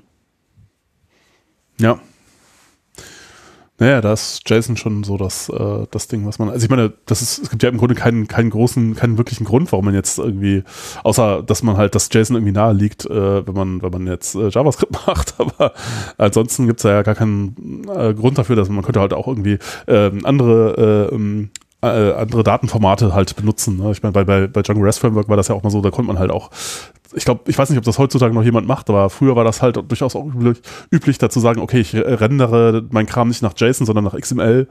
Mhm. Ähm, äh, oder wie heißt dieses, äh, es gibt auch ein Binär-JSON. B-JSON? Äh, nee, ähm, JSON B gibt es. Ja, nee, das ist. Ach, ich ist das? Äh, habe es wieder vergessen. Ja, Aber genau. äh, äh, ja, es gibt irgendwie auch eine binäre Variante davon, ja. äh, die, die man auch mit, mit Django REST Framework ganz gut verwenden konnte. Da wurde es halt ein bisschen kleiner. Aber ähm, ja, tatsächlich benutzen aber doch irgendwie alle JSON letztlich. Ja, äh. ja, aktuell. Ich bin da ehrlich gesagt ganz tiefenentspannt. Also hm. um 2001 äh, habe ich meine Diplomarbeit geschrieben und klar, was war das Thema XML? Hm. Also damals ging alles um XML und äh, auch das HTML sollte XML werden und so weiter. Da bin ich ja so froh, dass dann dort irgendwie die Vernunft gesiegt hat und das ähm, XHTML ja. sich nicht durchgesetzt hat und eben äh, weil es ist am Endeffekt dann auch nur, nur Krampf, wenn man das zu sehr in die Richtung treibt. Und wie gesagt, damals war alles mit XML, aktuell ist alles mit JSON und ja. da bin ich auch ganz tief entspannt, dass da dann irgendwie auch nochmal was Neues kommt. Dann so ist auf jeden Fall die Entwicklung aus meiner Sicht. Ja. Naja, da ist noch nicht äh, aller Tage Abend, was diese, also dass genau, jetzt alle auf, ja. auf JSON geeinigt hätten, das sehe ich auch nicht so. Das ist halt, also, ich meine, auf, ehrlich gesagt, ich finde es persönlich angenehmer als XML. XML war doch mal ein Stück, Stück schrecklicher. gesagt. ja. Äh, also, ja. Das ist so ein Grund, wo ich sagen würde, den Computer will ich nicht anfassen. Das ist komisch, ganz komisch. Ja. Wirklich. Ja, klar, da gab es die größten komischen Sachen mit das XLT ist schlimmer als Assembly. oder sowas, aber ja, das yeah. ist lange her. Das ist viel schlimmer als Assembly oder sowas. Ja. Hm. Ja. Tja, ja. Aber wir haben doch einige Sachen nicht erklärt. Und zwar, okay. ähm, wie hieß der nochmal? Carsten Gross? Gross? Carsten Gross, glaube ich, spricht Gross. weil er möchte wahrscheinlich vermeiden, dass man ihn dauernd Gross Sorry. ähm, äh, jedenfalls äh, hat er so einen Talk halt gehalten und da hat er auch viel über Hate-Tears gesprochen, also ja, Hate-Tears, ich einer noch, äh, Entschuldigung. das Akronym ist auch ein bisschen unglücklich. Ja, sehr gut. Ja. Was ist denn das und worum geht es denn da? Ja, da, da, hatten wir eigentlich doch schon drüber gesprochen. ja, also, ja, weil da gibt es ja schon Beispiele auch auf der Seite von HTMX. Und, ja, ach, okay. Also ich persönlich kann dazu halt nur sagen, dass ich es nicht weiß und mich interessiert es auch nicht. Das ist sein Steckenpferd und er erzählt viel und redet viel. Aber ich, mir ist es zu abstrakt. Also das, ähm, ich halte mich aus den Diskussionen da auch raus, was ist REST, was ist HTOS oder irgendwas. Ich, ich will, für mich ist HTTP greifbar, HTML ist für mich greifbar und so weiter. Aber das ist mir dann zu, zu, zu abstrakt und ja, kann ich nicht viel zu sagen. Ja. Ich glaube, also ja, wahrscheinlich haben wir tatsächlich darüber geredet, wenn das halt, also die Übersetzung von, von Hey Yours ist Hypermedia at the Engine of Application State. Also ja. da geht es so ein bisschen darum, dass halt tatsächlich die Quelle der Wahrheit dann ähm, an der richtigen Stelle steht, und zwar im HTML und ich weiß auch nicht ja, genau, was er mit im, äh, ja, doch, Hypermedia meint. Ist, äh, im im, im äh, Webkontext HTML. Ja, okay. Hm. Obwohl für Quelle der Wahrheit ist für mich einfach äh, Postgres. Da, das, ja. das, das, das, sind die Daten, da kann man den Strom ausschalten, dann kann man den Strom wieder anschalten. Dann weiß ich, wo meine Daten die sind, die sind im Postgres drin. Und ja, das ist dort, das ist eben meine Perspektive. Hm. Ja, aber äh, genau das, gut, das sind dann halt deine, deine, das sind deine Datenhaltung, aber äh, der äh, Application State ist ja jetzt nicht unbedingt in der äh, da hast du ja auch noch andere Sachen. Da hast du ja auch noch solche Sachen wie äh, dein, dein Cache oder du hast halt vielleicht irgendwelche äh, äh, Queues und du hast halt auch noch irgendwie eine Session und äh, ganz viel Zeugs. Ähm, ja. Äh, hm. ja. Aber klar, natürlich, ähm, also ja, die Frage ist halt, äh, ja, also bei alles, was sozusagen im Browser passiert, ist halt in, in dem HTML halt irgendwie drin. Das ist halt so diese, diese HTTPS-Geschichte. Aber ja, es ist, ich finde es auch ziemlich kompliziert und theoretisch und es ist sehr schwer, das zu erklären. Ähm, das ist ähnlich wie Dependency Injection, da kann man sich das hundertmal erklären lassen und dann sage ich immer, für mich ist es wie Konfigurierung. Aber keine Ahnung, das ist, ist mir zu abstrakt dann einfach. Ja. ja. Ja, also, na, weil man den Talk äh, schaut und er erklärt das halt so ein bisschen. Das ist vielleicht ganz gut, wenn man es vielleicht so ein bisschen versteht. Aber den Talk müssen wir natürlich auch verlinken. Der ist ja natürlich sehr Ja, das ist voll. Ja, ähm, ja, okay. Ja, aber da, da, da am besten hört man sich genau den, den Talk dann an und nicht uns, wie wir darüber reden. ja, das ist besser wahrscheinlich. Ich, ich, ich kann, kann, da nicht mitreden. Keine Ahnung. Ja. Ja, ja da habe ich noch eine Frage irgendwo. Ich sehe da, ähm, ähm, wo sind die Grenzen oder irgendwo so, wann sollte ah, ja. man tatsächlich auf React oder Vue äh, umsteigen? Mhm. Kam da mal vorher äh, mal so eine Frage. Und da sehe ich aktuell eigentlich keinerlei Grenzen. Also ähm, es erinnert mich so, wie ich vor 20 Jahren mit Python angefangen habe und da war eben so eine Sache in der Firma, meinte ich, ja, wollen wir das nicht lieber mit Python machen, anstatt aus einer Mischung aus C, C++ und Shell-Skripten. Und dann hieß es, naja, da konnte ich dann konnte ich ja bloß herausboxen, dass wir für den Prototypen Python nehmen. Aber danach muss es sozusagen dann mal richtig gemacht werden. Eine richtig, richtig, richtig C, C++ und so eine ja, und, und das, das war ich sehr froh, dass ich die, die, die diesen Kompromiss rausboxen konnte. Und im Endeffekt hat nie jemand dann nochmal nachgefragt, wir sollten das ja in C oder C machen, weil einfach die Kunden zufrieden waren. Es ja. hat schnell funktioniert, war alles prima und da kamen reihenweise neue Wünsche von den Kunden.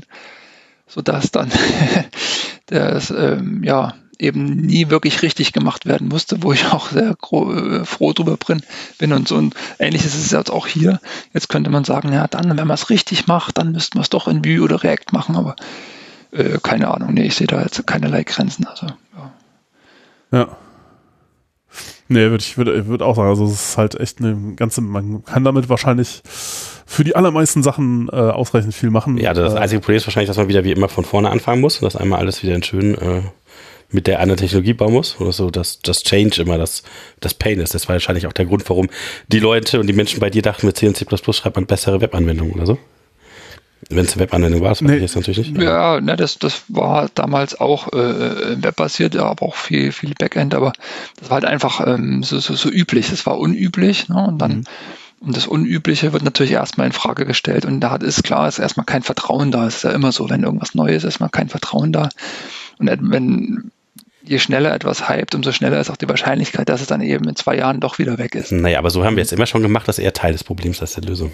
Genau. Ja, aber das ja. ist, aber ich würde auch sagen, das ist halt sehr, sehr mächtig. Äh, also ich würde, ich würde auch sagen, das ist halt äh, vielleicht einer, einer der äh, äh Gründe, warum, warum halt so viel äh, äh, warum halt so viel Frameworks, äh, ja, Frameworks ist ja auch so, sind ja auch schon so Dinge, wo man, wo ich jetzt als Entwickler ehrlich gesagt sage, sagen würde, das will ich gar nicht haben, ja, also ich will, also Frameworks sind nicht meine Freunde, das ist irgendwie, und das ist mir durchaus klar, ja, also ich will eigentlich möglichst wenig mit Frameworks zu tun haben. Also eins, weil, das du kannst dann, oder? Bitte? Eins, das du kannst. Nee, ich will eigentlich keine Frameworks verwenden weil äh, das Problem bei Frameworks ist natürlich, dass ich da halt eine richtig fiese, harte Kopplung, äh, äh, enge Kopplung dran habe und dass ich davon nicht mehr wegkomme.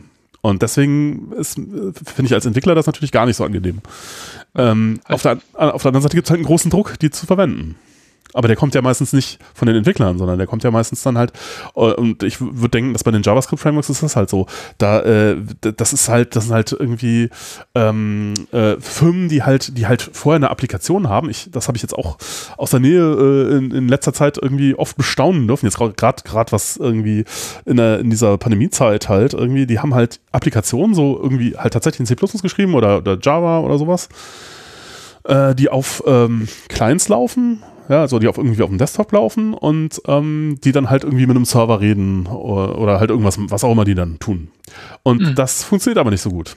Weil irgendwie, wenn die Leute jetzt zu Hause sitzen, dann denen kannst du dann zum Beispiel einfach nicht mehr so gut, also das, ja. deren Rechner hast du nicht so richtig unter Kontrolle, äh, dann äh, irgendwie Netzwerk ist oft schlecht, äh, irgendwie, das ist, also das funktioniert alles nicht so super. Dann hilft bloß halt so ein Citrix oder irgend so, oder halt genau, ähm, das macht Remote Desktop-Sache oder irgendwas, ja. Genau, das, das, ist dann eine Lösung, aber das ist halt auch schrecklich. Ja, und und äh, in, im, im Zuge dieses Erkenntnisprozesses, dass dann viele sagen, oh, das ist ja alles ganz furchtbar, das funktioniert ja gar nicht, äh, stellen jetzt ganz viele um auf webbasierte Geschichten. Weil mhm. mit mhm. webbasierten Geschichten geht das halt. Klar. Äh, und ähm, naja, äh, wenn ich jetzt sozusagen irgendwie eine große äh, äh, äh grafische GUI-Anwendung äh, äh, umstelle, halt auf irgendwas webbasiertes, naja, dann ist halt sehr naheliegend zu sagen, okay, ich habe hier mein Team mit irgendwie 50, 100 Leuten, keine Ahnung, irgendwie in, in, ein paar Teams aufgeteilt und die haben halt ihre, ihren Bildprozess und keine Ahnung, ihre Tools und die Architektur-Patterns, die sie halt irgendwie verwenden. Gibt es da nicht vielleicht irgendein Enterprise-Web-Framework, das ich verwenden kann, wo ich das dann quasi genauso machen kann? Und dann greift man halt vielleicht zu Angular, äh, Angular, Angular irgendwie oder so, weil das halt so ähnlich ist. Und halt auch dieses ganze Framework äh, irgendwie Sprech und äh, Enterprise-Sprech halt damit drin ist. Und ähm, das Problem dabei ist aber natürlich, dass man das nicht eben nicht machen kann. Du kannst nicht einfach irgendwie eine, eine große Applikation nehmen, das halt irgendwie dann äh, das in äh, quasi genauso, wie du es vorher gemacht hast, halt mit JavaScript machen und dann ist es halt eine Webanwendung. Das funktioniert halt nicht, sondern du müsstest eigentlich dir überlegen, okay, wie, die muss dann halt anders funktionieren, weil Webanwendungen halt nun mal einfach anders, anders funktionieren als diese äh, klassischen äh, Desktop-UI. Äh, ja, dann müsste jemand auf jeden Fall erstmal den Unterschied ja. verstehen, ne, was ja. vielleicht schon eine Herausforderung ist. Und dann muss ja jemand, der den Unterschied verstanden hat, den Leuten, die das entscheiden, äh, auch erklären, dass das auch ja. die richtige Idee ist, das zu tun. Aber das Problem ist jetzt, stell dir vor, du bist derjenige, der zuständig ist für diese Entwickler und du weißt, die kennen jetzt aber ihr sonst was Framework halt und äh, wie kriegst du die beschäftigt mit einem, mit der Umstellung auf irgendwas Webbasiertes? ohne hm. dass du die ein Jahr lang schulen musst oder keine Ahnung, äh, ich wie der Produktivität zu beeinträchtigen. Das geht nicht so einfach. Ja, aber wenn du halt dann ganz verzweifelt genug bist, denkst du ja, ah, vielleicht geht's mit Angular. Und dann sagst du Ich würde sagen, ohne diese Schulung geht das nicht so einfach. Ja. Also es ist einfach ja, eine schwierige Situation auch. Also, genau. ja. Also du musst, also wenn du die Sprache wechseln musst, ist natürlich schon mal schwierig. Das heißt, es, vielleicht ist es gut tatsächlich, wenn man irgendwie vor Desktop-GUI-Anwendung in Python geschrieben hat, dann kann man vielleicht auch Web-Anwendungen in Python schreiben, obwohl ich auch schon finde, dass das Django schon sehr anders ist als äh, GUI-Sachen in Python schreiben, was man ja bestimmt unbedingt machen will. Ähm, äh, naja. Also ich glaube, dass also diese, diesen Plattformwechsel, den kriegst du nicht so einfach hin. Also ich wüsste jetzt auch nicht so genau, wie ich jetzt eine äh, Android-Anwendung entwickeln will in gut. Ja klar, das Ja. ist das ist nicht einfach, aber das hm, das ist eine Aufgabe. Ne? Aber langsam oder sicher geht alles Richtung Web. Also für mich ist der Chromium mein neuer Desktop. Also ich schalte Ja. zwischen Tabs hin und her, die im Chromium drin sind. Und das Native GUI habe ich nur noch den PyCharm. Und ansonsten eigentlich nichts. Ah, du bist auch einer von diesen PyCharm-Nutzern, okay, verstehe. Ja, ja. Ja, ach, finde ich, kann man schon machen. Ich Ja, ja, du, hast ja auch in letzter Zeit viel PyCharm benutzt, ja, ja, ich habe es auch schon gemerkt. Ja, wobei, also ich meine, äh, ich weiß nicht, wie dir das geht. Also tatsächlich mich benervt bei PyCharm, dass es halt relativ langsam reagiert. Ja, das letzte, das habe ich letztens irgendwo gelesen. Hat jemand, äh, David Beasley hat das, glaube ich, irgendwie in, äh, ähm, in einem einer seiner Readmes äh, zu irgendeinem anderen Softwareprojekt hat er da sehr, sehr, sehr bösartige Dinge über Java gesagt. Und zwar äh, meinte er so, ja, Java, ach, es gibt einen, der, der spricht nicht von Java, sondern er sagte, äh, es gibt da so diese Programmiersprache. Ihr wisst schon, äh, sie reimt sich auf Lava. Und äh, da ist es immer so, die erkennt man immer daran, dass ähm, also an diesem, an diesem Moment äh, peinlicher Stille, bevor die Lüfter dann losheulen. Das ist halt, Ja, obwohl das, das PyCharm ist flüssig zu bedienen. Also da kann man kann ich Echt, echt findest du? sagen. Nein, Ja, nein, braucht man halt nein, einen aktuellen Nein, nein, Nee, SSD. nicht. so und also doch läuft eigentlich schon. naja. Nee, also ich, ich meine vor allen Dingen bei PyCharm solche Sachen wie man drückt auf irgendeinen Button oder man macht halt eine Tastenkombination. Also man macht zum Beispiel sowas wie irgendwie, bei mir ist es Command 0 oder Command 1 für irgendwie äh, diesen, den Verzeichnisbaum aufmachen oder halt Git-Dings aufmachen, zumachen. Und ich habe immer das Gefühl, wenn ich das draufdrücke, das ist halt, da sind so 100 Millisekunden Verzögerung oder so, bevor da irgendwas passiert. Und das nervt fürchterlich, weil das halt, äh, ja. Aber äh, Ich habe übrigens äh, angefangen, Jochen, äh, Mhm. dieses Jahr, und das habe ich mir auch fest vorgenommen, mein VI äh, einzurichten und mal zu gucken, ob ich den vernünftig zum Laufen kriege. ja, muss man, muss man machen. Also ich, Ja, es nervt ein bisschen. Äh, ich, ich, ansonsten, PyCharm finde ich eigentlich tatsächlich, nachdem ich das jetzt eine ganze Zeit lang benutzt habe, ziemlich cool. Also von den, von den Features und her finde ich das total super. Da ist das echt gut. Ähm, ist ziemlich kom complete und ähm, ja, ist alles durchdacht, aber irgendwie diese, dass es halt so ein bisschen sich so ein bisschen äh, Also ja, Ich finde es hässlich. langsam anfühlt. Ja gut, das ist halt eine andere, äh, ja, okay. Äh, Persönliches Empfinden, aber vielleicht kann ich auch so stylen, wie ich meine anderen Sachen style, dann macht das auch gar keinen Unterschied mehr. Ja. Aber, aber tatsächlich, das mit Chromium ist halt neu. Deshalb, ich meine, da auch da äh, irgendwie VS Code. Ich weiß nicht, ob du schon mal äh, äh, VS Code ausprobiert hast. Ähm, Ich habe es mal ausprobiert, aber ja, mehr kann ich nicht dazu sagen. Ja, ich habe ja, zum bestimmt auch Beispiel auch, super äh, gut, eigentlich ja. gar keine Ahnung. Ich muss das auch mal, es steht auch auf der Liste, aber kommt nach VI dran. ja, weil, weil da ist es ja auch irgendwie ein Chrome drunter und das äh, funktioniert eigentlich tatsächlich auch ziemlich, ziemlich gut. Es ist, ich würde sagen, tatsächlich, ich habe jetzt auch eine ganze Zeit lang VS Code. Es ist nicht so komplett wie PyCharm, es ist auch nicht so durchdacht und so, aber es ist, äh, es ist tatsächlich, wenn man da irgendwie Command B oder äh, das ist schneller als bei PyCharm. Aber naja. Okay, ja, ja, kann, kann schon sein, aber auf meinem Laptop und auch auf, selbst auf meinem Vorgänger ging es eigentlich gut. Er hatte mal irgendwie Probleme, als er irgendein Verzeichnis indiziert hat, wo er eigentlich nicht rein indizieren sollte irgendwie. Da, da hat er ganz schön zu tun gehabt. Aber das kann man dann auch exkluden, dass er da nicht reingucken soll, äh, weil da eben zigtausend Dateien drin sind und dann äh, hat er auch auf damit und ging es eigentlich. Kann ich erstmal nicht. Vielleicht habe ich auch irgendwas falsch konfiguriert, das mag natürlich auch sein. Oder was ich auch mal hatte, da hat sie mir immer den Akku leer gesaugt, da hatte ich die, habe ich die ähm, JVM für Intel äh, auf meinem ähm, äh, äh, ähm, ARM Mac verwendet und das lief dann in der Emulation und das war irgendwie auch ganz schrecklich. Das hatte, dachte ich mir so, hä, warum zieht denn das so viel Akku? Das ist irgendwie. Und dann musste ich eine andere JVM nehmen und dann äh, war es gut und dann funktioniert das auch. Äh, aber ja. Ja. Ach, ein was fiel mir noch ein zu, zu, zu JavaScript und den ganzen Spaßsachen. Was ich ja schön finde, dass das HTML sich immer noch weiterentwickelt und äh, vorangetrieben wird, sodass man im Endeffekt dann äh, weniger schreiben muss. Also äh, ich, äh, zum Beispiel ein Date-Picker irgendwas. Wenn man mhm. danach sucht, gibt es tausend Implementierungen ja. von Date-Pickern.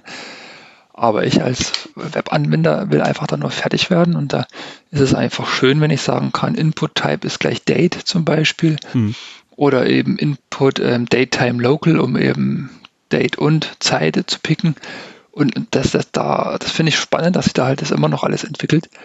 Und äh, die Spezifikation gibt es und sicherlich da es ist leider noch so, dass eben unter iOS ähm, kein richtiger Chrome verfügbar ist. Das ja. ist ein bisschen schade, dieses ähm, ja, ja. Apple Browser Ban. das aber kann durchaus sein, dass da die EU ähm, dem bald einen Riegel vorschiebt mit dem Digital Market Act. Mhm. Es wäre sehr schön, wenn da, äh, weil das ist, da kannst du als einzelner Webentwickler ja auf und niederspringen und ja, vielleicht kommt auch doch mal von der Legislative da irgendwas, weil es ist einfach ein Markt, der, der Apple Play Store und der es ist ein globaler Markt und das dann dort zu diskriminieren gegenüber anderen Browsern ist einfach nicht, nicht, nicht in Ordnung. Ne? Also ja. hoffen wir mal, dass dort äh, das vorwärts geht, weil dann ist nochmal mehr Druck da, dass, dass, dass, dass, dass, dass die Safari-Engine mal äh, vorwärts macht und dass die da nicht, nicht das an, absichtlich blockieren können. Es wird ja absichtlich blockiert, damit sie weiterhin schön Geld verdienen innerhalb ihres App Stores. Und darum hat Apple überhaupt keinen Bock drauf auf Progressive Web Apps. Ja. Das ist halt vielen Leuten nicht bekannt. Ne? Das, das, wenn man mit Leuten drüber spricht, die jetzt nicht aus dem Softwarebereich kommen, die verstehen das erstmal gar nicht, von was man da spricht. Und naja, hoffen wir mal, dass da irgendwie das in der Richtung auch, auch, auch weitergeht. Ja. Weil dann, dann geht es eben Richtung Progressive Web App. Progressive, gut, okay, das, das ist natürlich wieder eine Sache. Aufhänger HTMX, also HTMX ist sozusagen ähm, auf keinen Fall offline first oder irgendwas. Man braucht die Verbindung zum Server. Das ist sozusagen, ja, sind ganz zentrale Sache beim, bei, an dieser Stelle. Ja. Wenn man dann Richtung Progressive Web App schaut, dass man sagt, okay, man hat eine offline-fähige äh, ähm, Webanwendung, klar, dann ist es mit JavaScript natürlich besser. Aber ja, ich, den, mhm. ja, 99 Prozent der Fälle braucht, braucht man, das eigentlich auch äh, gar nicht. nicht. Ja, nee, Offline First war auch mal eine ganze Zeit lang, äh, das kam irgendwie so aus dieser ganzen CouchDB-Ecke und ähm, eigentlich finde ich das den Ansatz ja auch ganz interessant irgendwie mhm. ähm, halt äh, quasi auch eine Datenbank einfach auf der kleinen Seite zu haben. Und äh, da gibt es ja auch diverse Geschichten in den Browsern. Also gibt es ja auch irgendwie, weiß ich nicht mehr, äh, quasi so ein, so ein SQL-Lite haben die meisten irgendwie drin, was man verwenden kann. Und dann synchronisiert man das halt wieder zurück irgendwie und so. Das ist eigentlich auch alles ganz nett. Aber ähm, ja, tatsächlich, äh, äh, genau, war das dann aber doch nie so nötig, weil inzwischen ist ja doch fast überall Netz und es funktioniert eigentlich auch ganz gut. Genau. Also, dass ich das, das ja. verzehnfacht einfach die, die, die, Komplexität und den Aufwand. Ja.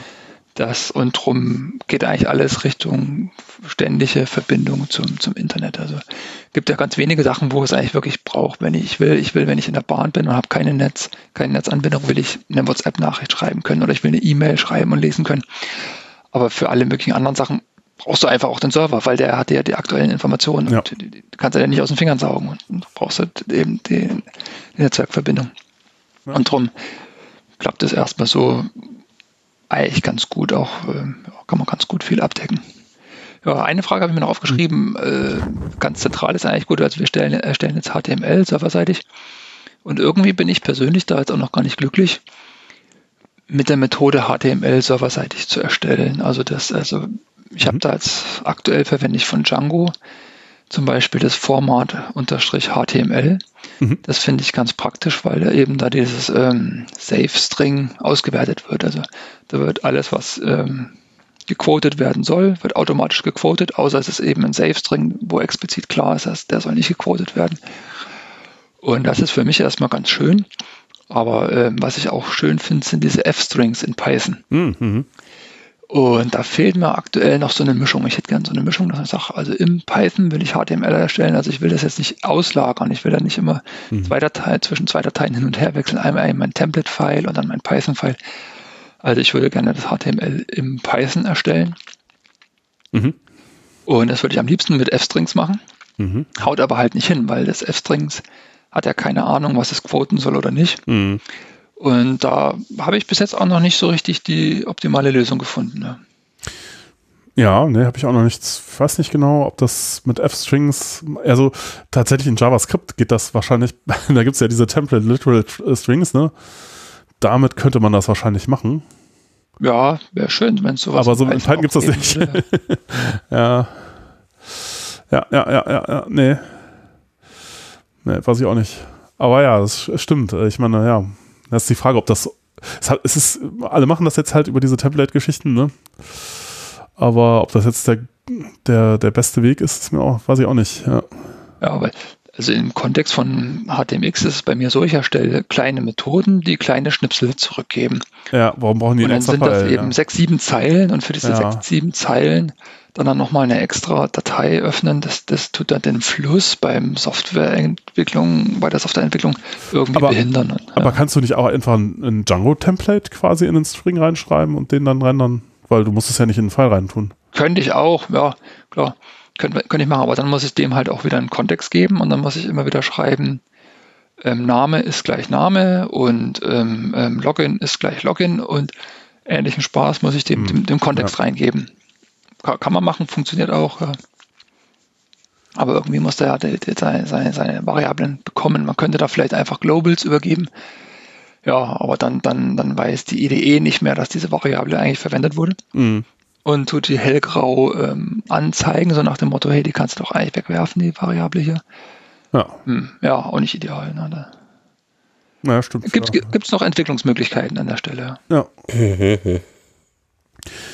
Ja, ich bin, ähm, äh, aber äh, genau, das hat, da hat mich gerade ähm, diese Offline-Geschichte ähm, äh, drauf gebracht. Ich weiß gar nicht, ob das Leute machen, aber äh, ehrlich gesagt würde ich das auch gerne mal ausprobieren. Im Grunde kann man ja auch, äh, man, man kann ja auch ja, das ist wieder dann das Problem mit der Paketierung. Ne? Man kann in Python nicht einfach ein Binary bauen, aber wenn ich mir jetzt überlege, SQLite ist ja, also klar, kann man nicht so äh, concurrent drauf schreiben, aber äh, ist auch sehr mächtig und kann wahrscheinlich irgendwie das meiste, was man so äh, braucht, wenn man jetzt irgendwie eine Datenbank für eine Webgeschichte hat, kann man nicht einfach die komplette Web-Applikation schippen mit einer SQLite und den Daten drin und dann sagen so, hier, äh, starte das Ding und dann geht das halt äh, auf Localhost, hat man halt eigentlich sozusagen die eigene äh, Seite und dann, wenn irgendwas geschrieben wird, kann man sie einmal in SQLite schreiben, aber halt auch nochmal irgendwie übers Netz oder so oder man synchronisiert die Datenbanken irgendwie.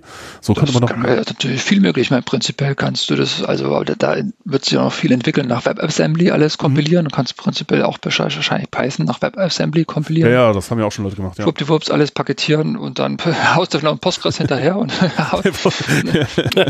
dann hast, lädt der Kunde erstmal hier 50 Megabyte runter. Ja, und ja. ich meine, obwohl 50 Megabyte sind auch schnell also, runtergeladen. Ja. Also, und dann, dann hast du dort alles drinnen äh, im, im WebAssembly aus. Ich bin gespannt, was sich da entwickelt. Ja. Ja. Naja. Tja, tja. Ja, kann man auf jeden Fall sich auch noch eine Menge äh, interessante Dinge überlegen, was man damit alles machen kann.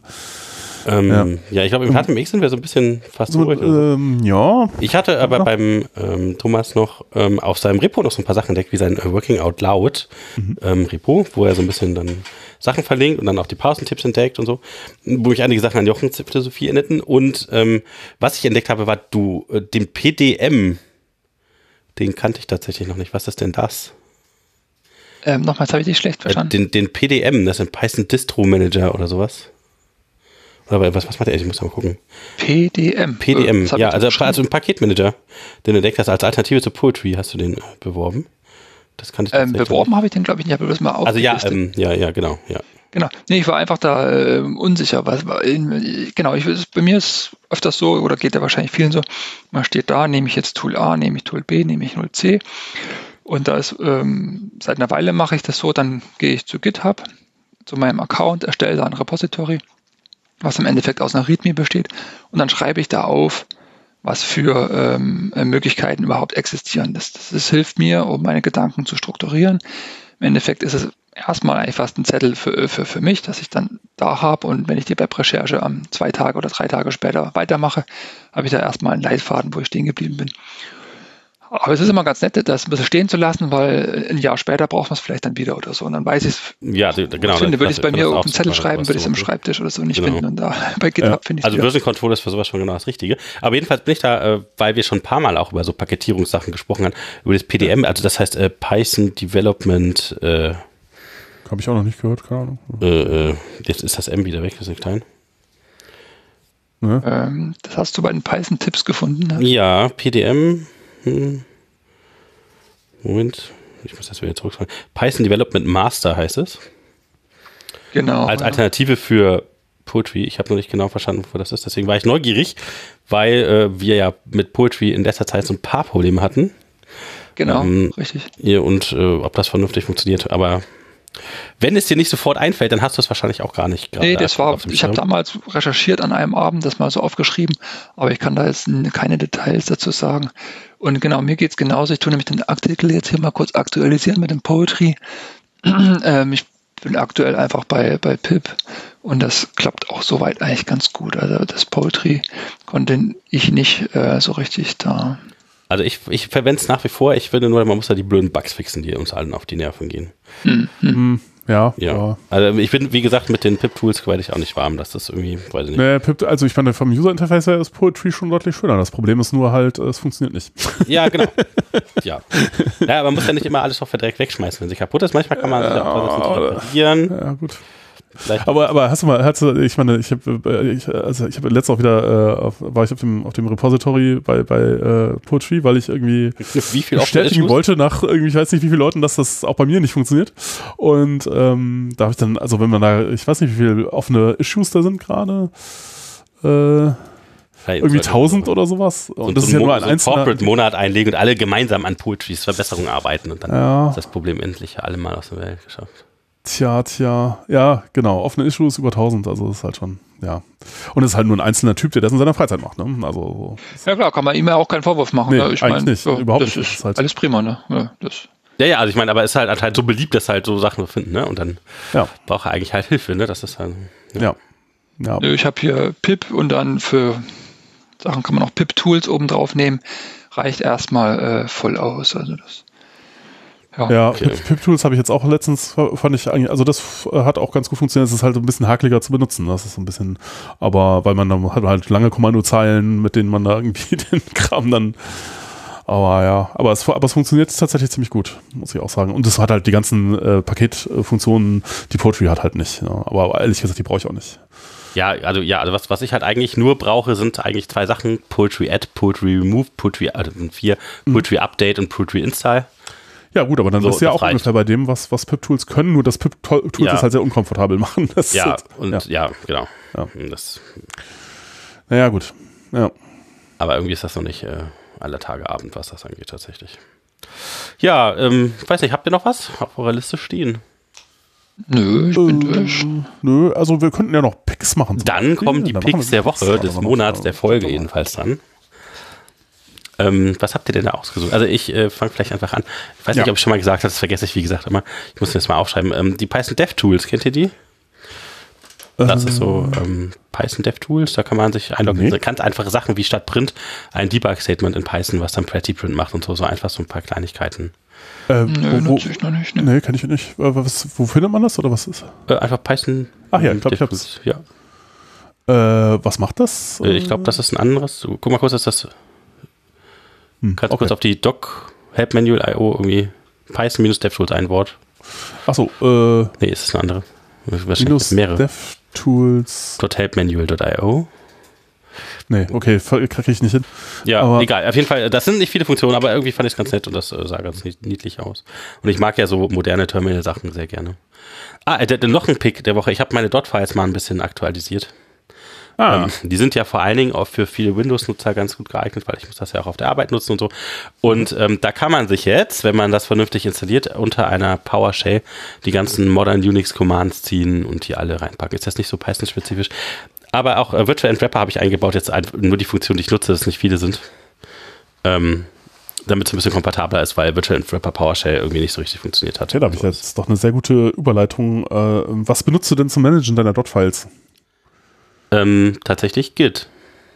Ja, aber äh, was meinst du mit Managen meiner Dot-Files? Naja, wenn du jetzt auf einer, nehmen wir, du hast einen neuen Account irgendwie auf einer anderen Maschine, loggst dich da ja, ein, dann setzt du gerne ein. deine Dot-Files da so wie überall sonst auch. Genau, ich habe äh, in meinem Dot-Files-Repo für die jeweiligen Systeme, also im Moment ist halt POSIX und äh, Windows und äh, für nichts ist auch was, aber das funktioniert nicht richtig, ähm, das ist halt nicht public. Ähm, Install-Skripte, Das mhm. heißt, ich mache halt eine Admin-Shell auf und starte das Install-Skript.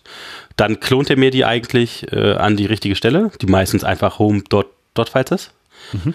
Ähm, dann im Install-Skript führt er dann das Symlink-Skript aus. Das mhm. heißt, der Link quasi von meinen ja, Config-Files mhm. komplett äh, auf die Configs von dem Programm, die ich natürlich mhm. installieren muss, auch in dem Install-Skript. Das heißt, er installiert alle Programme als Symlink die und fertig. Okay, aber und welches Skript ist das? Das dann, äh, hast du es selber geschrieben? Oder? Ja. Ah, okay. Ja, weil da gibt es ja dann schon einige, einige Sachen. Also ich habe äh, bisher immer Dot, Dotbot verwendet dafür. Okay. Aber das ist äh, mir letztens äh, irgendwie, als ich äh, ich weiß gar nicht, was der Anlass war, wo es mir dann kaputt gegangen ist. Und ich mir dachte so, also das habe ich mir jetzt auch schon so lange nicht mehr angeguckt. Irgendwie äh, muss ich da mal schauen, ob es da was Besseres Dot, gibt. Ja, vielleicht, vielleicht möchte ich auch sowas benutzen, weiß ich nicht. Vielleicht bin ich noch so. Ich habe es alles noch ganz einfach selber geschrieben, aber so viel mhm. ist das ja nicht ist. Ne? Weil ja, ja, gut. 20 Symlinks oder was der da setzt und dann mhm. einmal Software mit dem jeweiligen Systempaketmanager installieren, den, den du ja auch auf Windows installieren kannst. Da musst du halt nur zuerst den Paketmanager installieren und dann ist ja alles eh Open Source, das macht er alles drauf. Ja. Und dann hast du immer auf jeden Fall die gleiche Shell, was ich immer sehr super finde. Und was sogar einigermaßen mittlerweile für die PowerShell geht. Und das, oh, das ist auch was ganz Tolles, das ist auch in den Dot-File schon drin. Es gibt seit äh, November für die PowerShell einen Autocompletion, das so ein bisschen funktioniert wie das von Fisch. Und das ist, äh, ja, das brauche ich natürlich immer, weil ich normalerweise mit der Fischshell da sehr dran gewöhnt bin. Ja. Sehr viel Zeit sparen kann. Ja, ne, genau, weil und dann, äh, also das Ergebnis war dann, äh, wäre dann mein, mein Pick, äh, was ich jetzt versuche zu verwenden. Also ich bin gerade dabei, das ähm, auszuprobieren und zu gucken, was ich da, wie ich das so hinbiegen kann, dass es das tut, was ich gerne davon hätte. Und zwar das Tool heißt äh, Chez Moi. Chez Moi. Äh, ja, Aha. Chez Moi, genau. Äh, äh, ja. Und äh, das, äh, das, das ist so ein Go geschrieben, ist halt wie so ein, äh, auch eines von den, äh, werden ja momentan ganz viele System-Tools. Ähm, das macht tatsächlich keine Symlink-Geschichte oder macht halt auch unter Umständen Symlinks, ne, ich glaube aber eigentlich nicht.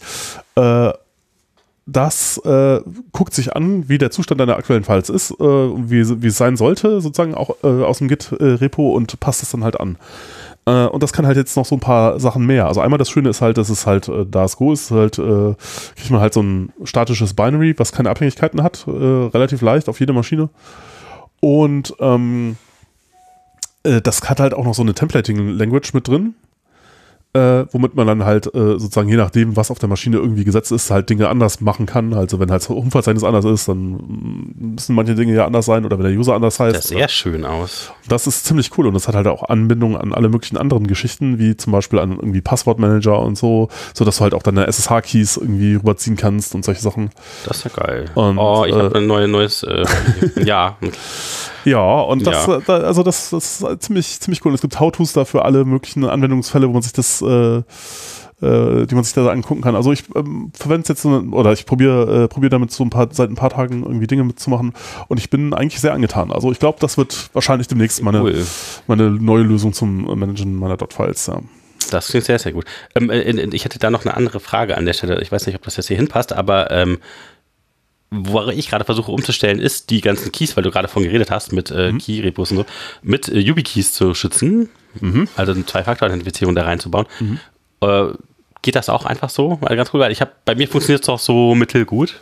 Also ich habe jetzt meine wichtigsten Applikationen da mit drin, aber das könnte, das wäre natürlich noch richtig klasse, wenn ich dann einfach irgendwie an der richtigen Stelle den richtigen Stick ja, ja, das müsste eigentlich funktionieren. Also ich, ich, äh, YubiKey ist halt die Frage, wie man das, wie ja.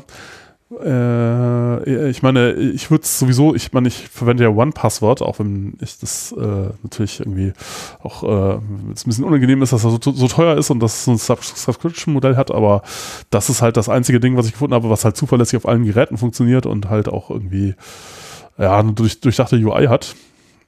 Äh, äh, und das funktioniert auch mit Chesmois. Ah, Chemois. Meine Güte. Französisch. Französisch, ja. Mhm.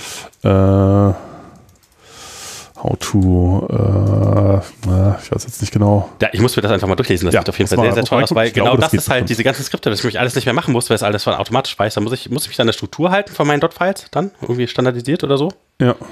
Wahrscheinlich, ne? Ja, mal gucken. Vielleicht mag ich das. Das sieht auf jeden Fall sehr toll aus, dass man einfach sagt, chez moi und dann die gleiche Line mit Install dein Username und dann einfach nur Thema Update. Das ist schon cool. Ja. Hm. Ja, ja. Ja. Und du? Äh, ich? Ja. Ich nutze da kein Tool. Also ich hatte da früher mal das wenigstens noch irgendwie weggesichert oder irgendwie so. Also speziell nochmal extra zu einem normalen Backup. Aber ansonsten habe ich da jetzt eigentlich nichts Spezielles, weil ich da auch nicht viel anpasse eigentlich. Also ähm, ja, ich nutze ja nicht den VI oder so, wo es so viele. Ja, ja, den muss man halt irgendwie ausgiebig konfigurieren. Ja. Bin äh, vom Emacs mal weggewechselt. Ja. Und da war das auch noch beim Emacs, musste man da eine ganze Menge äh, machen.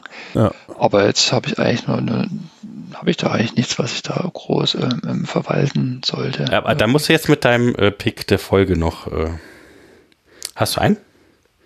Mm, ähm, nö, habe ich nicht.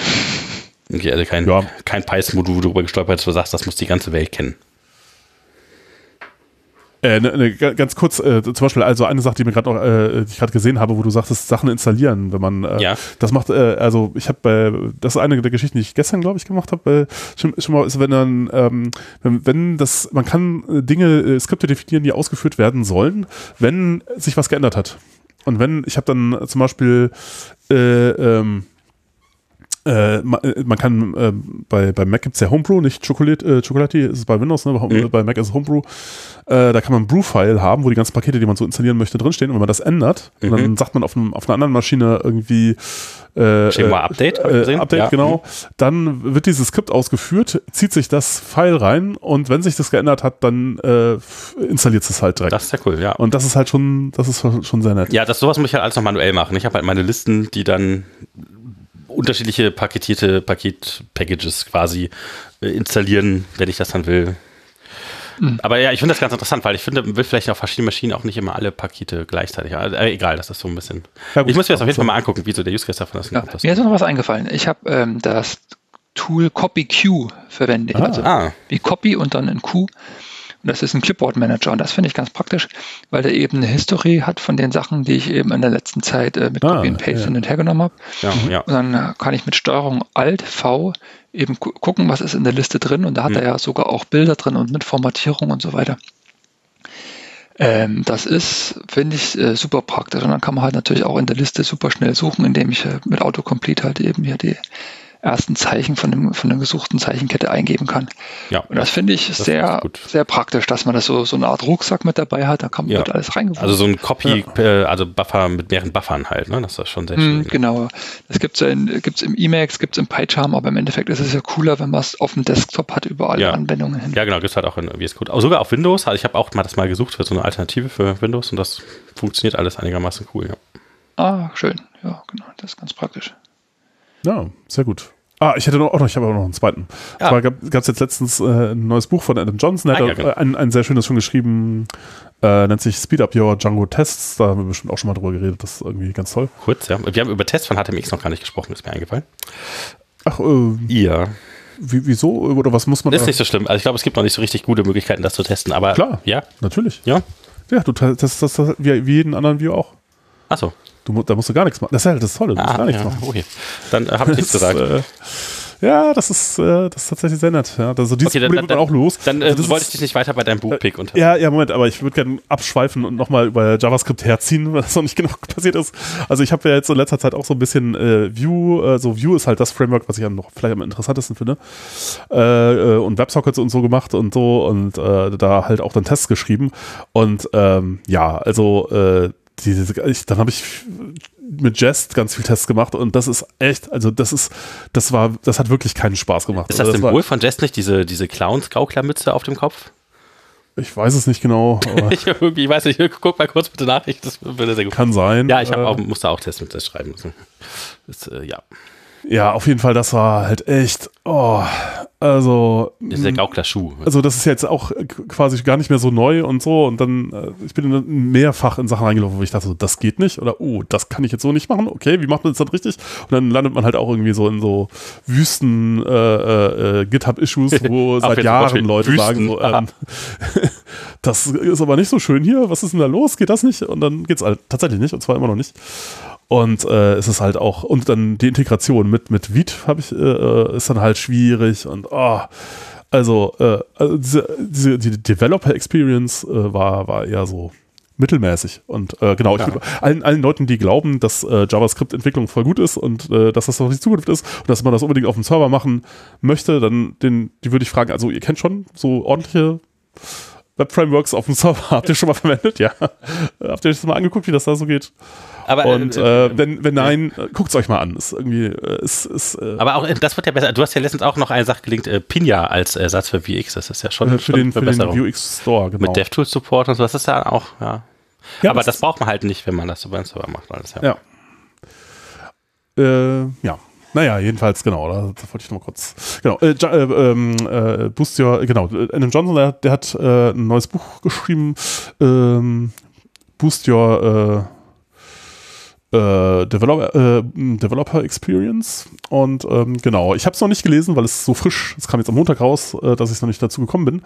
Aber äh, kann man sich ja mal angucken. Da ist auf jeden Fall äh, wahrscheinlich eine Menge tolle Sachen drin. Also es geht halt um viel, auch jetzt eben solche Dinge wie halt Pre-Commit-Hooks ne, oder halt ähm, Pi-Upgrade äh, und ähm, ja, auch viel Nicht-Django-Zeugs ist da halt auch drin. Hm. Ja, ich kann es auch empfehlen, habe schon gelesen. Ach so, ach, sehr gut.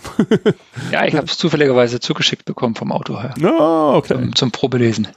Ja. Ja, und, und ja, es ist, ist, ist, ist okay, genau. Also ich finde es auch schön, also auch das, das vorhergehende, vorhergehende Buch von ihm, Speed Up Your Python Tests. Ich finde es schön, wie er schreibt, ganz pragmatisch, also ohne großes Blabla, schön und Ja. ja, lohnt sich. Ja, ja, ja, ja, ja. Na gut, Ja. dann äh, noch mit den, diesen Worten als Schlusssatz. Bleibt es doch gewogen und schaltet wieder rein, das nächste Mal. Ja, klar. Und ähm, ja, hört uns gerne immer, wenn ihr mögt.